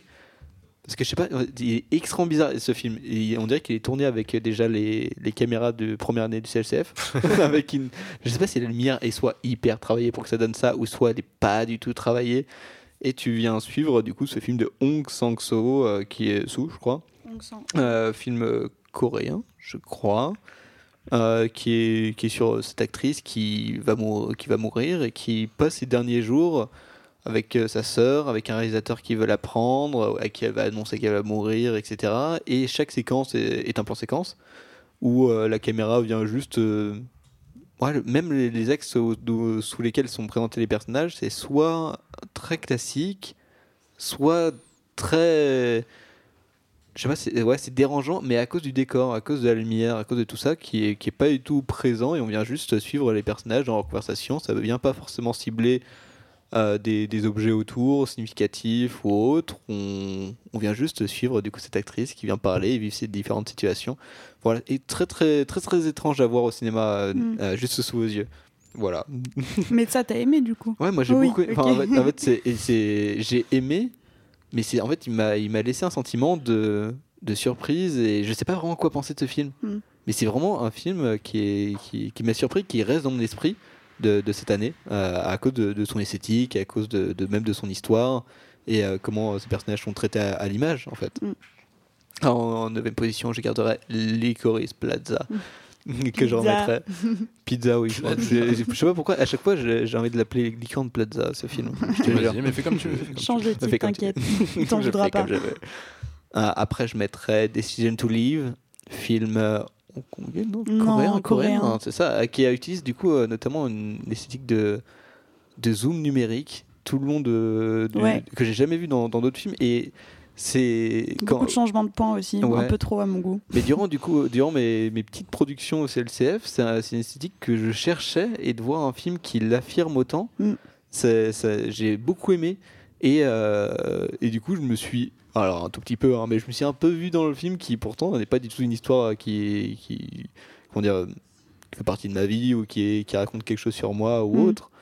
Mais ouais, c'est- c'est- ça m'a attaché un tout petit peu plus à ce film euh, du coup euh, coréen qui, est un thriller Mm. sur euh, ce, un mari qui est tué par sa femme et l'enquêteur qui va se faire draguer notamment par celle-ci où il va lui Bah, il tombe amoureux surtout. Oui, bah, il va tomber amoureux. Parce que c'est ça, et se c'est- retrouver à la fin. Au premier regard, euh, dans ce, je crois qu'il la voit au poste de police ou quelque chose comme ça. Au premier regard, il tombe tout de suite Ouais. amoureux d'elle, alors qu'elle est suspecte en fait pour le meurtre de son mari. C'est la première sus- euh, suspecte. Ouais, bah, ça fait penser à Usual Suspect hein, Mm. dans, dans, dans la relation euh, qui- qu'ils ont, Mm. clairement.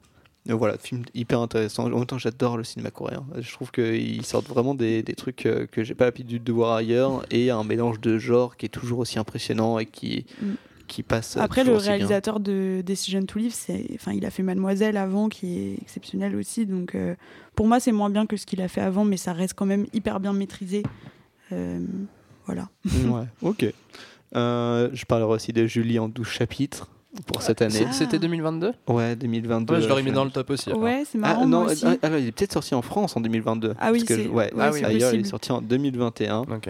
Euh, en film, du coup, on suit cette, cette femme. euh, mais c'est une histoire moderne pour moi euh, de, de comment on la suit à travers toutes les situations où elle va vraiment vivre. En fait, elle va vivre sa vie, tout simplement. Oui, oui, c'est ça. Avec euh, jusque dans les toilettes. euh, C'est ça qui est intéressant. hein. jusque dans les toilettes, effectivement, Euh, avec euh, tous les changements qu'on qu'on a nous, euh, du coup spectateurs dans notre vie, ça nous rattache vachement au personnage et Mm. À ce qu'elle va subir, à ce qu'elle va faire aux autres aussi. Ouais. Elle Ouais, est, euh, ouais, elle est active hein, dans sa vie. Bah, c'est surtout, enfin, ça parle d'une euh, d'une femme en détresse un peu pour moi, mais pas détresse au sens le plus poussé du mot, mais elle est un peu paumée quand même, et, Ouais. et c'est ce qui nous rend, euh, enfin, c'est ce qui nous, on a envie d'être près d'elle et tout, parce que ça, ça nous parle d'être perdu. Donc, ça relate bien ça, en tout cas, ce film, ouais. La solitude et puis la recherche de ce qu'on veut et de qui on est, quoi. J'ai envie de mettre quelques, euh, quelques films français là-dedans. J'avais envie de mettre En attendant Boujangle et Mascarade. Donc, euh, En attendant Boujangle, euh, qui est un film de, des régisseurs Juan Sarr, je ne connaissais pas ce, réalisateur. Et euh, c'est un moment de vie particulier qui est avec des personnages qui se lâchent complètement dans leur délire tout au long du film, qui va se terminer du coup tragiquement malheureusement, Mm. mais euh, qui, ouais, c'est plein de vie. Les, les personnages sont vachement hauts en couleur. On a, on a de super acteurs euh, dedans qui, qui ne sont autres que Virginia Efira et euh, Romain Duris. Romain Duris, exactement, qui forment un super couple dedans. Bah, j'en doute pas, j'ai pas vu le film, je voulais aller le voir. Par contre, le livre est très bien parce que c'est une adaptation euh, d'un d'un best-seller euh, français. Oui, oui, un best-seller français, il me semble, du même titre. Et le, le livre est très bien, il est court, il se lit rapidement, donc euh, c'est cool à lire aussi. Je mettrais quand même un petit bémol sur le ton de la fin, euh, euh, où, où juste à une dernière scène où le père parle à son fils. Le fils est présent. D'ailleurs, j'avais très envie d'avoir, euh, d'être à la place du film, du fils, pardon, à tout, tout le long du, du film. Ça, c'est franchement le, le côté en couleur et complètement loufoque des personnages euh, Mm. m'a vachement plu et le couple qui forme et comment ça va se dégrader par la suite est, Mm. est vachement bien travaillé. Voilà, par la suite. Euh, voilà, petit bémol, euh, voilà, une conversation entre le père et le fils. euh, sur, son, un- sur un sujet que je ne spoilerai pas, mais le ton qu'il qu'il y pose, on comprend, mais on a une- une- un premier sentiment qui, est, qui pour moi est pas forcément le, le bon. Mm. Mais après, ça, ça vient rebondir. Et Mascarade, Bedos, on en avait parlé. On en a parlé. On en a parlé. Clément, il en peut plus. Moi j'aime bien. Moi, j'ai Bedos. pas vu le film, hein.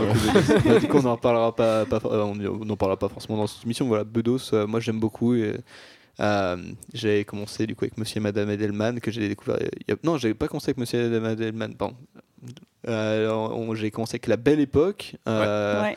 La Belle Époque que j'avais vu en premier et, euh, et du coup j'avais vu il y a pas longtemps Monsieur et Madame Edelman qui m'avait beaucoup plu. Et euh, juste à chaque film que je vois, je vois de Bedos, je l'aime de plus en plus. Il y avait aussi OSS 117.3 qui était pas mal. Ça donne quoi ça C'était pas- bah, c'était c'est bien, pas franchement, terrible, non, hein. bah, je trouve que ça- moi j'aime beaucoup SS 117 Moi aussi, j'aime beaucoup. et je trouve que ça- au moins ce film, toi, il suit euh, la, la ligne directrice, la vision de, de- Ah bah du oui, personnage, suivait l'environnement, pas, il se faisait- etc. il se faisait empaler, Donc euh, il y a pas forcément, il y, a- il y a des vannes. Je, pense qu'il y, a- pas forcément beaucoup de vannes qui vont devenir cultes derrière. Ouais, c'est ça. Le film il reste quand même drôle hein, et Oui, le personnage est bien respecté et tout. Enfin voilà, on retrouve euh, OSS Mm. 117 comme euh, comme les gens espéraient le retrouver et Mm. ça c'est. Mais ça a quand même pas ça la même que- euh, saveur de ce que c'était Bah, avant. les premiers c'est surprenant. Après on s'habitue. Non, mais même, c'est pas le même réal. euh, Enfin, pour moi, c'était quand même euh, un peu une bêtise de vouloir faire ça. mais bon, ça, ça a fonctionné, hein, ça, ça marche, mais pour moi, c'était inutile. Ok. Euh, et ensuite, euh, je mettrais, là je suis mainstream, un peu plus mainstream, quoique sur le premier, The Northman, j'avais beaucoup aimé. Pas trop mainstream, ça. Pas trop mainstream. Petit euh, film, euh, film du coup d'horreur à l'époque vi- viking sur une ven- la vengeance d'un fils euh, qui Mm. revient Ouais. chez lui. Très bizarre ce film. hein. Ouais, très étrange. Je vous invite vraiment à le voir. Il est, il est super. Enfin, dommage qu'il soit plus en cinéma, mais à le vivre en cinéma, ce film-là, c'était Oui, vraiment, c'est- vraiment bien. ouais. J'attendais un peu. C'est vrai. Et après, là, on est mainstream, puisque je vais finir avec Top Gun et The Batman, qui ont été vraiment des films qui, qui m'ont impacté cette année, aussi bien dans, dans l'esthétisme que euh, retrouver des personnages euh, dans une vision assez différente, notamment pour The Batman, qui est un renouveau. Mm. On a beaucoup de films de Batman, euh, clairement avant, c'est un personnage qui revient et tout. Et euh, là, on a une nouvelle version, euh, comme euh, l'a pu être les autres, notamment celle de Nolan, qui était différente euh, de, Mm. De celle de Burton encore avant et, et, euh, et cette version me plaît euh, carrément. Euh, je, je la mettrais comment dire je sais pas si je mets au même niveau que Nolan ou un peu plus je, au même au même niveau il, passe bien parce que on redécouvre un Batman plus sombre plus plus comment dire plus terre à terre enfin qui appartient plus à qui appartient j'allais dire plus à la vie réelle mais, euh, Bah, mais- déjà, c'est mais pas du Nolan tout c'était le- clairement dans l'idée c'était faire euh, Batman dans la vie réelle quoi Bah oui, même dans, peut la- dire. dans, dans les plans, la lumière, etc. Et donc. puis Ouais, après, même coup, au niveau du personnage, le Batman de Nolan, il est euh, richissime. Ouais. Celui de, qui est joué par Robert Pattinson, il est un petit peu à la ramasse. il est pas à la ramasse Il hein, a, son, riche, hein, il, a, non, est- il a son héritage, mais tu vois, même le, manoir, visuellement, il ressemble Ouais. pas du tout à celui de Nolan. Euh, à un moment, son Albert, euh, ou Alfred, non, Alfred lui dit que niveau héritage et niveau argent, ça commence un petit peu à être compliqué. Donc, il a pas du tout les mêmes moyens que le Batman de Nolan. Donc, ça, déjà, c'est un gros changement et ça Mm. fonctionne. Ouais, ça fait un Batman, euh, une version Batman qui est, qui est assez moderne au niveau de la Mm. transcription qu'on donne du personnage et euh, même au niveau de l'héritage que, que nous donne le film parce qu'il reprend plein d'esthétiques de plein d'autres films euh, hyper intéressants Euh, et le, le réalisateur vient nous dévoiler tout ça euh, d'une traite. Hop. Et c'est un très beau film de pluie, parce que beaucoup de pluie Ouais, dans ce film. Et la pluie, c'est pleut. Au cinéma. c'est difficile à gérer. pour- Bien sûr, ça a été tourné en studio, mais autant de pluie et que ce Ah soit oui, oui. aussi joli à l'image, Ouais. etc., c'est c'est assez euh, honorable, je trouve. Ok. Bon, voilà pour mon petit top de l'année. Est-ce que vous avez d'autres films à ressortir euh, pour euh, Moi, je vous ai mis. Je vais pas en parler longtemps, mais Déception 2022. Déception Vas-y, vite fait sur Euh, déception. bah, Nightmare Alley de Guillermo del Toro. Oui, je, Seulement les décors sont intéressants, l'histoire, euh, ça marche pas. Mais c'est c'est pas un mauvais film, hein, mais voilà. Euh, The Green Knight de David Levery, je sais pas si vous avez vu. J'ai Ouais, pas vu. j'ai j'ai Je vu. m'attendais à un truc de dingue De ouf, moi aussi. et je me suis ennuyé profondément.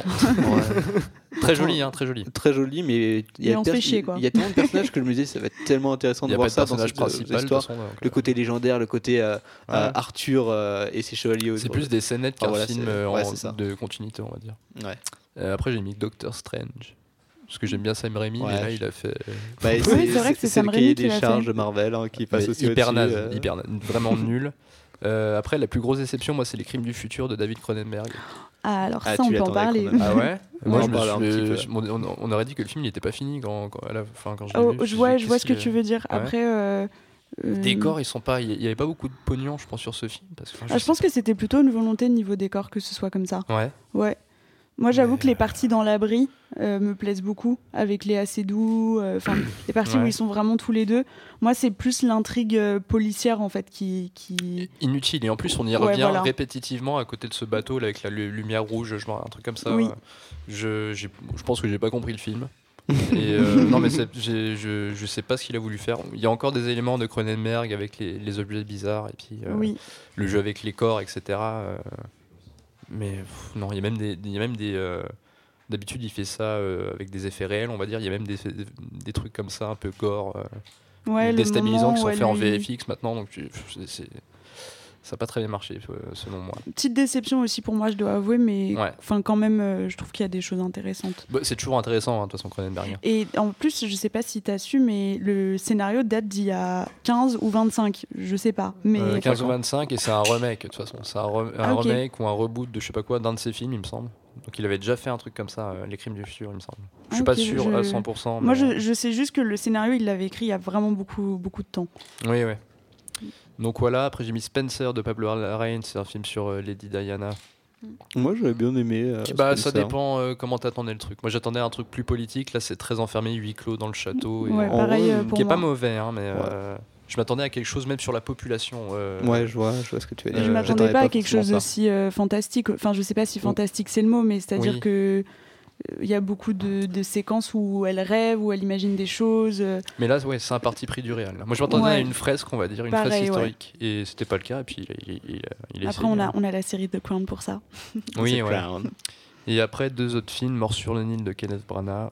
Hmm, J'ai rien à dire. Quand tu fais un film dans le désert en Égypte et où c'est du, du CGI, c'est Ouais, dégueulasse. euh, j'avais bien aimé le premier. Ouais, le y premier était bien. défauts, etc. Le premier mais était euh, bien. le deuxième, premier ouais, j'étais un peu déçu. Du coup, euh, euh, Il en a fait deux oui, non, mais tu sais, c'est Il a fait le crime de euh, l'Orient Hercule. Hercule Poirot en fait. Ah oui, bah oui, Hercule Poirot, on adore. Mais ouais, Mort, Mort sur le Nil, c'était pas, c'était pas terrible. Et ensuite, bah, The Northman, que j'ai mis en déception. moi.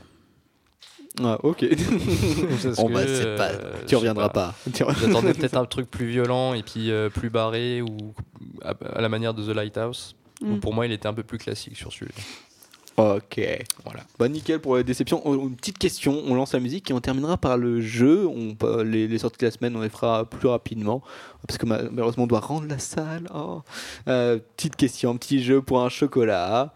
Euh, je vais vous dire une réplique. Vous allez devoir me trouver le film. Euh, et j'ai envie de vous trouver un truc intéressant pour le point. Ah tiens, je veux, je dire ça. Attention. Chaque plante, chaque fleur, chaque arbre, chaque animal sont la preuve vivante de la toute-puissance de Dieu et la forêt vous redonnera courage. J'ai trois choix à vous proposer si jamais vous avez du mal avec ce- cette réplique. Ça me dit un truc. Alors, vous voulez trois choix peut-être? Euh, non, euh, oui. Là Oui. Il hésite. Alors, je peux vous proposer Autant n'emporte le vent, Joyeux Noël ou Sissi. Si, si. Sissi pour euh, Kenza? C'est Oui. quoi Joyeux Noël? Euh, C'est un film de Noël sur. euh, bah, ensuite, le, Ah, c'est le- pas avec Danny Boone Ah, ouais, c'est ça. Euh,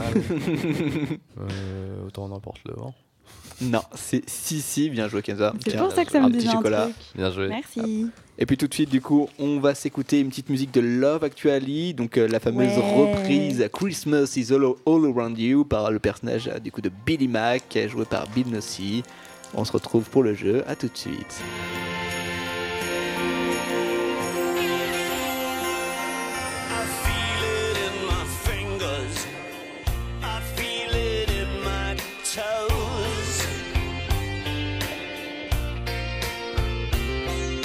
Christmas is all around me, and so the feeling grows.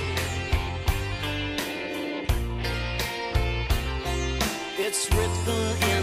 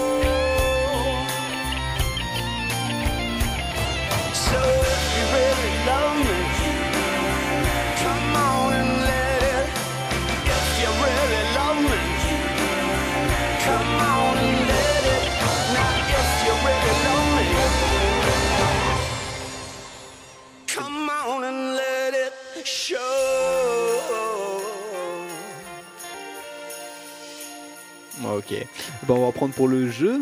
Euh, le jeu, ça va être un petit mélange cette fois-ci parce que j'ai des répliques, mais j'ai aussi du coup euh, le reste des affiches que, que j'ai commencé à vous présenter tout à l'heure. On joue pour les points et c'est les points finaux pour le cadeau de ce soir que l'un de vous deux, par- euh, que l'un de vous deux du coup récupérera à la fin de l'émission. Est Vous allez deux. voir ça tout de suite. On va commencer par une petite affiche. J'ai envie de vous, une petite affiche. Un tout, tout, tout, celle-là. Ça pourrait bien. Hop. Alors, les éléments, des éléments ont été enlevés sur cette affiche. It- vous devez euh, non. reconnaître Oh, le j'ai film. dit E.T.. non, c'est pas E E.T. Euh, Il y, a un- il y a un bonhomme de neige. Bah, Pôle Express. Le Pôle y a- il y a le Express. phare du- du- du Exactement, train, le train. Il y a encore une petite partie qui reste, mais le Oui. train a été enlevé et notamment le petit garçon aussi qui est devant. Je me rappelais pas qu'il y avait des maisons sur l'affiche. Hein. Titanic. Bien joué, Kenza. Ah oui. Facile. Facile, Facile. facile, facile. Tiens. Et moi, tu m'en as pas donné. Mais bien sûr, je vais te le donner. Je n'oublie pas. Je Merci. n'oublie pas, je n'oublie pas. Donc, un point chacun, ça commence fort. Euh, Troisième image, celle-ci, c'est une fenêtre. Euh, Ah, Die Hard. Huit femmes? Non, c'est pas Die Hard. Non. Sachez que je vous donne euh, du coup quelques indices. Il y a le personnage qui est en grand du coup sur le bas de l'affiche, enfin c'est jusqu'à la moitié de l'affiche, et tu as deux personnages, dans, un dans chaque fenêtre. Ah, mais je croyais que c'était Ah, un euh, immeuble. euh, le truc qui tourne en rond là. non, non. du tout, du tout. C'est un film français ou américain? C'est un film américain de Oh, Noël dont on a parlé euh, tout à l'heure. dont on a parlé Je sais pas du Mhm. tout. Mhm, mhm. Et ben c'est- vous. Ah, c'est maman, j'ai raté la J'ai- C'est maman, j'ai raté l'avion, bien Ouais. joué. maman. Je vous montre euh, l'affiche euh, juste là. Attends, je, tac, on va éviter de vous montrer la dernière réponse, quoique. quoique Bah si, allez, euh, montre-nous Oh, la allez, réponse. Allez, allez, les réponses, elle veut tout voir, elle veut gagner le jeu. Absolument. Euh, eh ben, je les ai plus. Si, je les ai. Ah, si, je les ai. Tac, maman, j'ai raté l'avion. Ah ouais, ok. Voilà. Ah, t'aurais dû laisser les personnages dans le. Ouais, non, c'est reconnaissable sinon. euh, en fait, tu veux qu'il n'y ait pas de jeu, tu veux juste avoir des chocolats, toi. Ouais, c'est ça. Je veux juste lire le titre sur l'affiche, Bon, c'est bah, du tout. coup, euh, j'imagine que bah, j'allais vous faire du coup Die Hard que vous pouvez voir ici. Je vous le montre quand Moi, même. je l'aurais pas deviné celui-là. Peut-être que Clément l'aura deviné. Oui. Ça aurait été un, un bon point pour lui. Ou du coup, cette fois-ci, on ne voit plus la tête de Bruce Willis Oui. euh, et on ne voit plus du coup le titre aussi. On va passer à des répliques. Oui. Des petites répliques. Je vous fais quelques répliques en deux spi. Au niveau des points, euh, vous en avez cinq chacun. Là. Attention, vous êtes à égalité. Je suis pas sûre de ton compte là. Ah, Je crois Peut-être que- que... je te carotte un point. Ouais, c'est pas- pour, le- pour le suspense, tu vois. Alors, je vous donne la première. Hum, ah non, c'est vrai que toi, tu l'avais pas vu ce film-là. Ah bah, je vais vous donner une autre. Je vais lui péter la figure avec un fer. Trois, pos- trois propositions. Maman, j'ai raté l'avion. Le Père Noël est une Le ordure. Père Noël est une ou ordure. Bad Santa. Le Père Noël est une ordure. Clément. Eh bien non, c'est Maman, j'ai raté Ah l'avion. bon Ok. oui, c'est Marv qui dit ça, je crois. Ah, euh, ouais. je connais pas le. Enfin, je l'ai jamais vu en français. Une petite. Allez hop, à Créteil. Trois propositions. La bûche, la folie des grandeurs et le Père Noël est une ordure. je me souviens plus s'ils vont à Créteil, moi, dans le Père Noël est une ordure. la bûche. Ou bah, le Père Noël est une ordure Bien alors. joué Kenza. C'était vraiment, vraiment par pour hasard. Kenza. Ouais. Ah, si je t'ai gratté un point, bah ça refait que. Non, y a trop d'égalité. On va rester sur ce que j'ai défini. Donc on a, un- on a une légère avance pour Kenza. Tout est encore rattrapable. Ah, j'ai envie de vous en trouver une euh, sympa que j'avais trouvé du coup tout à l'heure assez marrante. Euh, c'était, c'était, c'était. Hmm, Ah, je l'ai. Je l'ai, je l'ai. Vous avez vu cette paire de mamelles? Trois propositions. Peau d'âne. Non. Mary Poppins. Love Actually. Mary Poppins Mary Poppins. Clément. Ça dit ça dans Mary Poppins? Je sais pas. Euh, C'est quoi le premier pot Le premier, c'est Podane. Podane, c'est impossible. Ça, c'est la vanne. Podane, C'est Love Actually, ça. C'est Love Actually, bien. Oh, Kenza. Oh, le point de la honte. Oh, avec lequel Qui Clément dit te ça dans ce film? C'est pas possible. Vous avez Je vu m'en cette rappelle paire de pas du tout. mamelles Je t'avoue. Euh, et on va, on va en faire deux petites dernières. Allez, deux Attention, petites dernières. Deux petites dernières avant la fin du jeu. Je sais où en trouver. On est à combien euh, là des bonnes. Ah bah Je 7. sais pas, 7, 6. Qui 7 Je sais pas, ça Ok. doit être toi, 7, je crois. J'en ai une. Ma tendre amie, si tu veux bien, j'aimerais te prendre par la main et t'emmener vers les étoiles. Trois propositions l'étrange Noël de Monsieur Jack, la mélodie du bonheur ou la vie est belle. La mélodie du bonheur, je dirais. La mélodie bonheur- du bonheur. L'étrange euh, Jack. L'étrange, euh, je sais plus quoi. Et Clément repasse devant. Oh C'était bien l'étrange Noël de Monsieur Jack. Et une petite dernière. Non, qu'est-ce que je vais vous prendre? Ah, ça, je vais vous prendre ça. Tac, il y a le petit piège dedans. Qui a des amis n'est pas un raté? Trois propositions. Le Noël de Mickey, La vie est belle ou La bande à Picsou, le film. La bande à Picsou. On demande à Picsou aussi. Ah Eh ben, c'est une mauvaise réponse pour vous deux. Mickey. Ça venait de La vie est belle. Lequel? Bah, le, celui de Franck, 1946, euh, Franck, je crois. euh, D'accord. 1946. Ok. Oui, bah, ce film, il, il Oui, on l'a- moi, j'aime je l'ai beaucoup, vu. La vie est belle. Mais bon, j'ai pas envie de pleurer, donc non, je le regarderai pas. Et bah, c'est une victoire de Clément. Bravo Bravo Clément. Je suis triste. Qu'est-ce Eh qui, bah, qu'est-ce tiens, qui si- gagne Bah, si tu veux, tiens, tu peux repartir avec euh, le. Ah ouais, avec le reste des bonbons, Ouais, trop le reste des bonbons qui En vrai, là, faisaient j'ai mangé points. tellement de chocolat, j'en veux pas. tu vas repartir. Tu peux l'offrir. si tu Oh, c'est trop non, Un mignon. cadeau, ça se garde. Ok, c'est très Noël. bien, très bien. Un petit cadeau. Voici le petit cadeau. Cette petite boîte Happy Kinder Moment. Sponsorisez-nous. Payez-nous. Merci beaucoup. Faut que je la prenne dans Kinder. mes mains Vas-y, tiens. avec. tu, peux le montrer, tu peux le montrer à la caméra si tu veux. Non, bah, c'est bon. Voilà, petit cadeau pour Clément, c'est la fin euh, pratiquement de cette émission. Je vais juste euh, citer quelques films qui vont sortir, du coup, enfin, qui sont sortis cette semaine, Ouais. notamment le premier Avatar 2, La Voix de l'eau, grosse sortie de cette fin d'année. Malheureusement, Mhm. on n'aura pas d'autre émission avant janvier pour en parler. Mais on en parlera en janvier. On en parlera en janvier. Évidemment, mon héroïne de Noémie Lefort, qui, qui me, moi j'ai vu toutes ces bandes annonces, tous les films que je vais citer. Ah oui, je l'ai vu cette fois bande-annonce. hyper envie. Corsage, euh, Corsage qui fait partie de- d'un des premiers films qui vont sortir en fin- cette fin d'année en 4 enfin c'est pas vraiment 4 tiers, c'est format carré ou vraiment 2 3 Bah, retourne des films sur 6. 2 3, il y, a- il y a vraiment euh, Exactement. il y a trois films comme ça qui ont sorti Et euh, joué par euh, la merveilleuse Vicky Krieps, dont je parlais tout à l'heure, qui joue dans Plus que jamais aussi. Donc je pense que ça risque d'être vraiment pas mal. Exactement. Ernest et Célestine, le voyage en Charabie, ça j'en ai pas du tout en- entendu parler de ce film de Jean-Christophe Roger et Julien euh, Cheng. Euh, non, j'en ai, j'en ai pas entendu. Vous avez entendu parler de ce film-là? Non, du tout. Du Ouais, tout, du vu l'affiche traîner. euh, J'ai même pas vu l'affiche. Par contre, j'ai vu l'affiche d'un film qui a l'air aussi plutôt pas mal, avec la bande-annonce de Stella est amoureuse, un Mhm. film de Sylvie Ver Ver Erd Erd je, prononce tellement, je prononce tellement mal. Tu sais pas les prononcer à ma place. Nickel. Euh, et ensuite, les, les autres films euh, In Viago, Bardo, Fausse Chronique de quelques vérités, Nani, Il croit au Père, No- au Père Noël, Poète, que, dont j'ai vu l'affiche et la bande-annonce aussi il y a pas longtemps. Ça, ça a l'air euh, assez surprenant. Genre, Ah je- bon? Ça me donne bien envie de le voir. Ça me dit rien tout ça. Et euh, non, pas, ça n'a pas beaucoup été euh, distribué, enfin en termes de communiqué en tout cas. Et Despedia. Voilà pour les sorties de la semaine. Je vous remercie de m'avoir accompagné sur cette dernière de l'émission, enfin cette dernière de l'année, euh, de- cette dernière de l'émission. Non, on vous quitte pas du tout. On revient bien en janvier, tous les mercredis à 18h. Merci Kenza d'être venu. Merci. Merci Clément d'être Bah, venu. merci, merci à toi. J'espère que vous avez passé un bon moment. J'espère que les auditeurs en, euh, ont passé un bon moment à, à écouter cette, euh, cette émission sur le thème de Noël et en même temps sur cette année 2022 au cinéma. On va vous quitter sur une dernière chanson, Have Yourself a Merry Little Christmas, la version de Judy Garland pour Meet Me in Saint-Louis. Je vous souhaite un joyeux Noël à tous et on remercie bien, bien évidemment Pierrot. Joyeux Noël Pierrot qui nous a fait le cadre de cette soirée et évidemment Baptiste et Paul qui nous a acc- accompagnés pour cette émission au son. Paul qui est là depuis le début. Joyeux Noël à vous aussi les gars. On se retrouve en janvier et puis on se laisse avec cette musique juste euh, belle et pleine de joie. Have yourself a merry little Christmas. Make the Yuletide Next year, oh,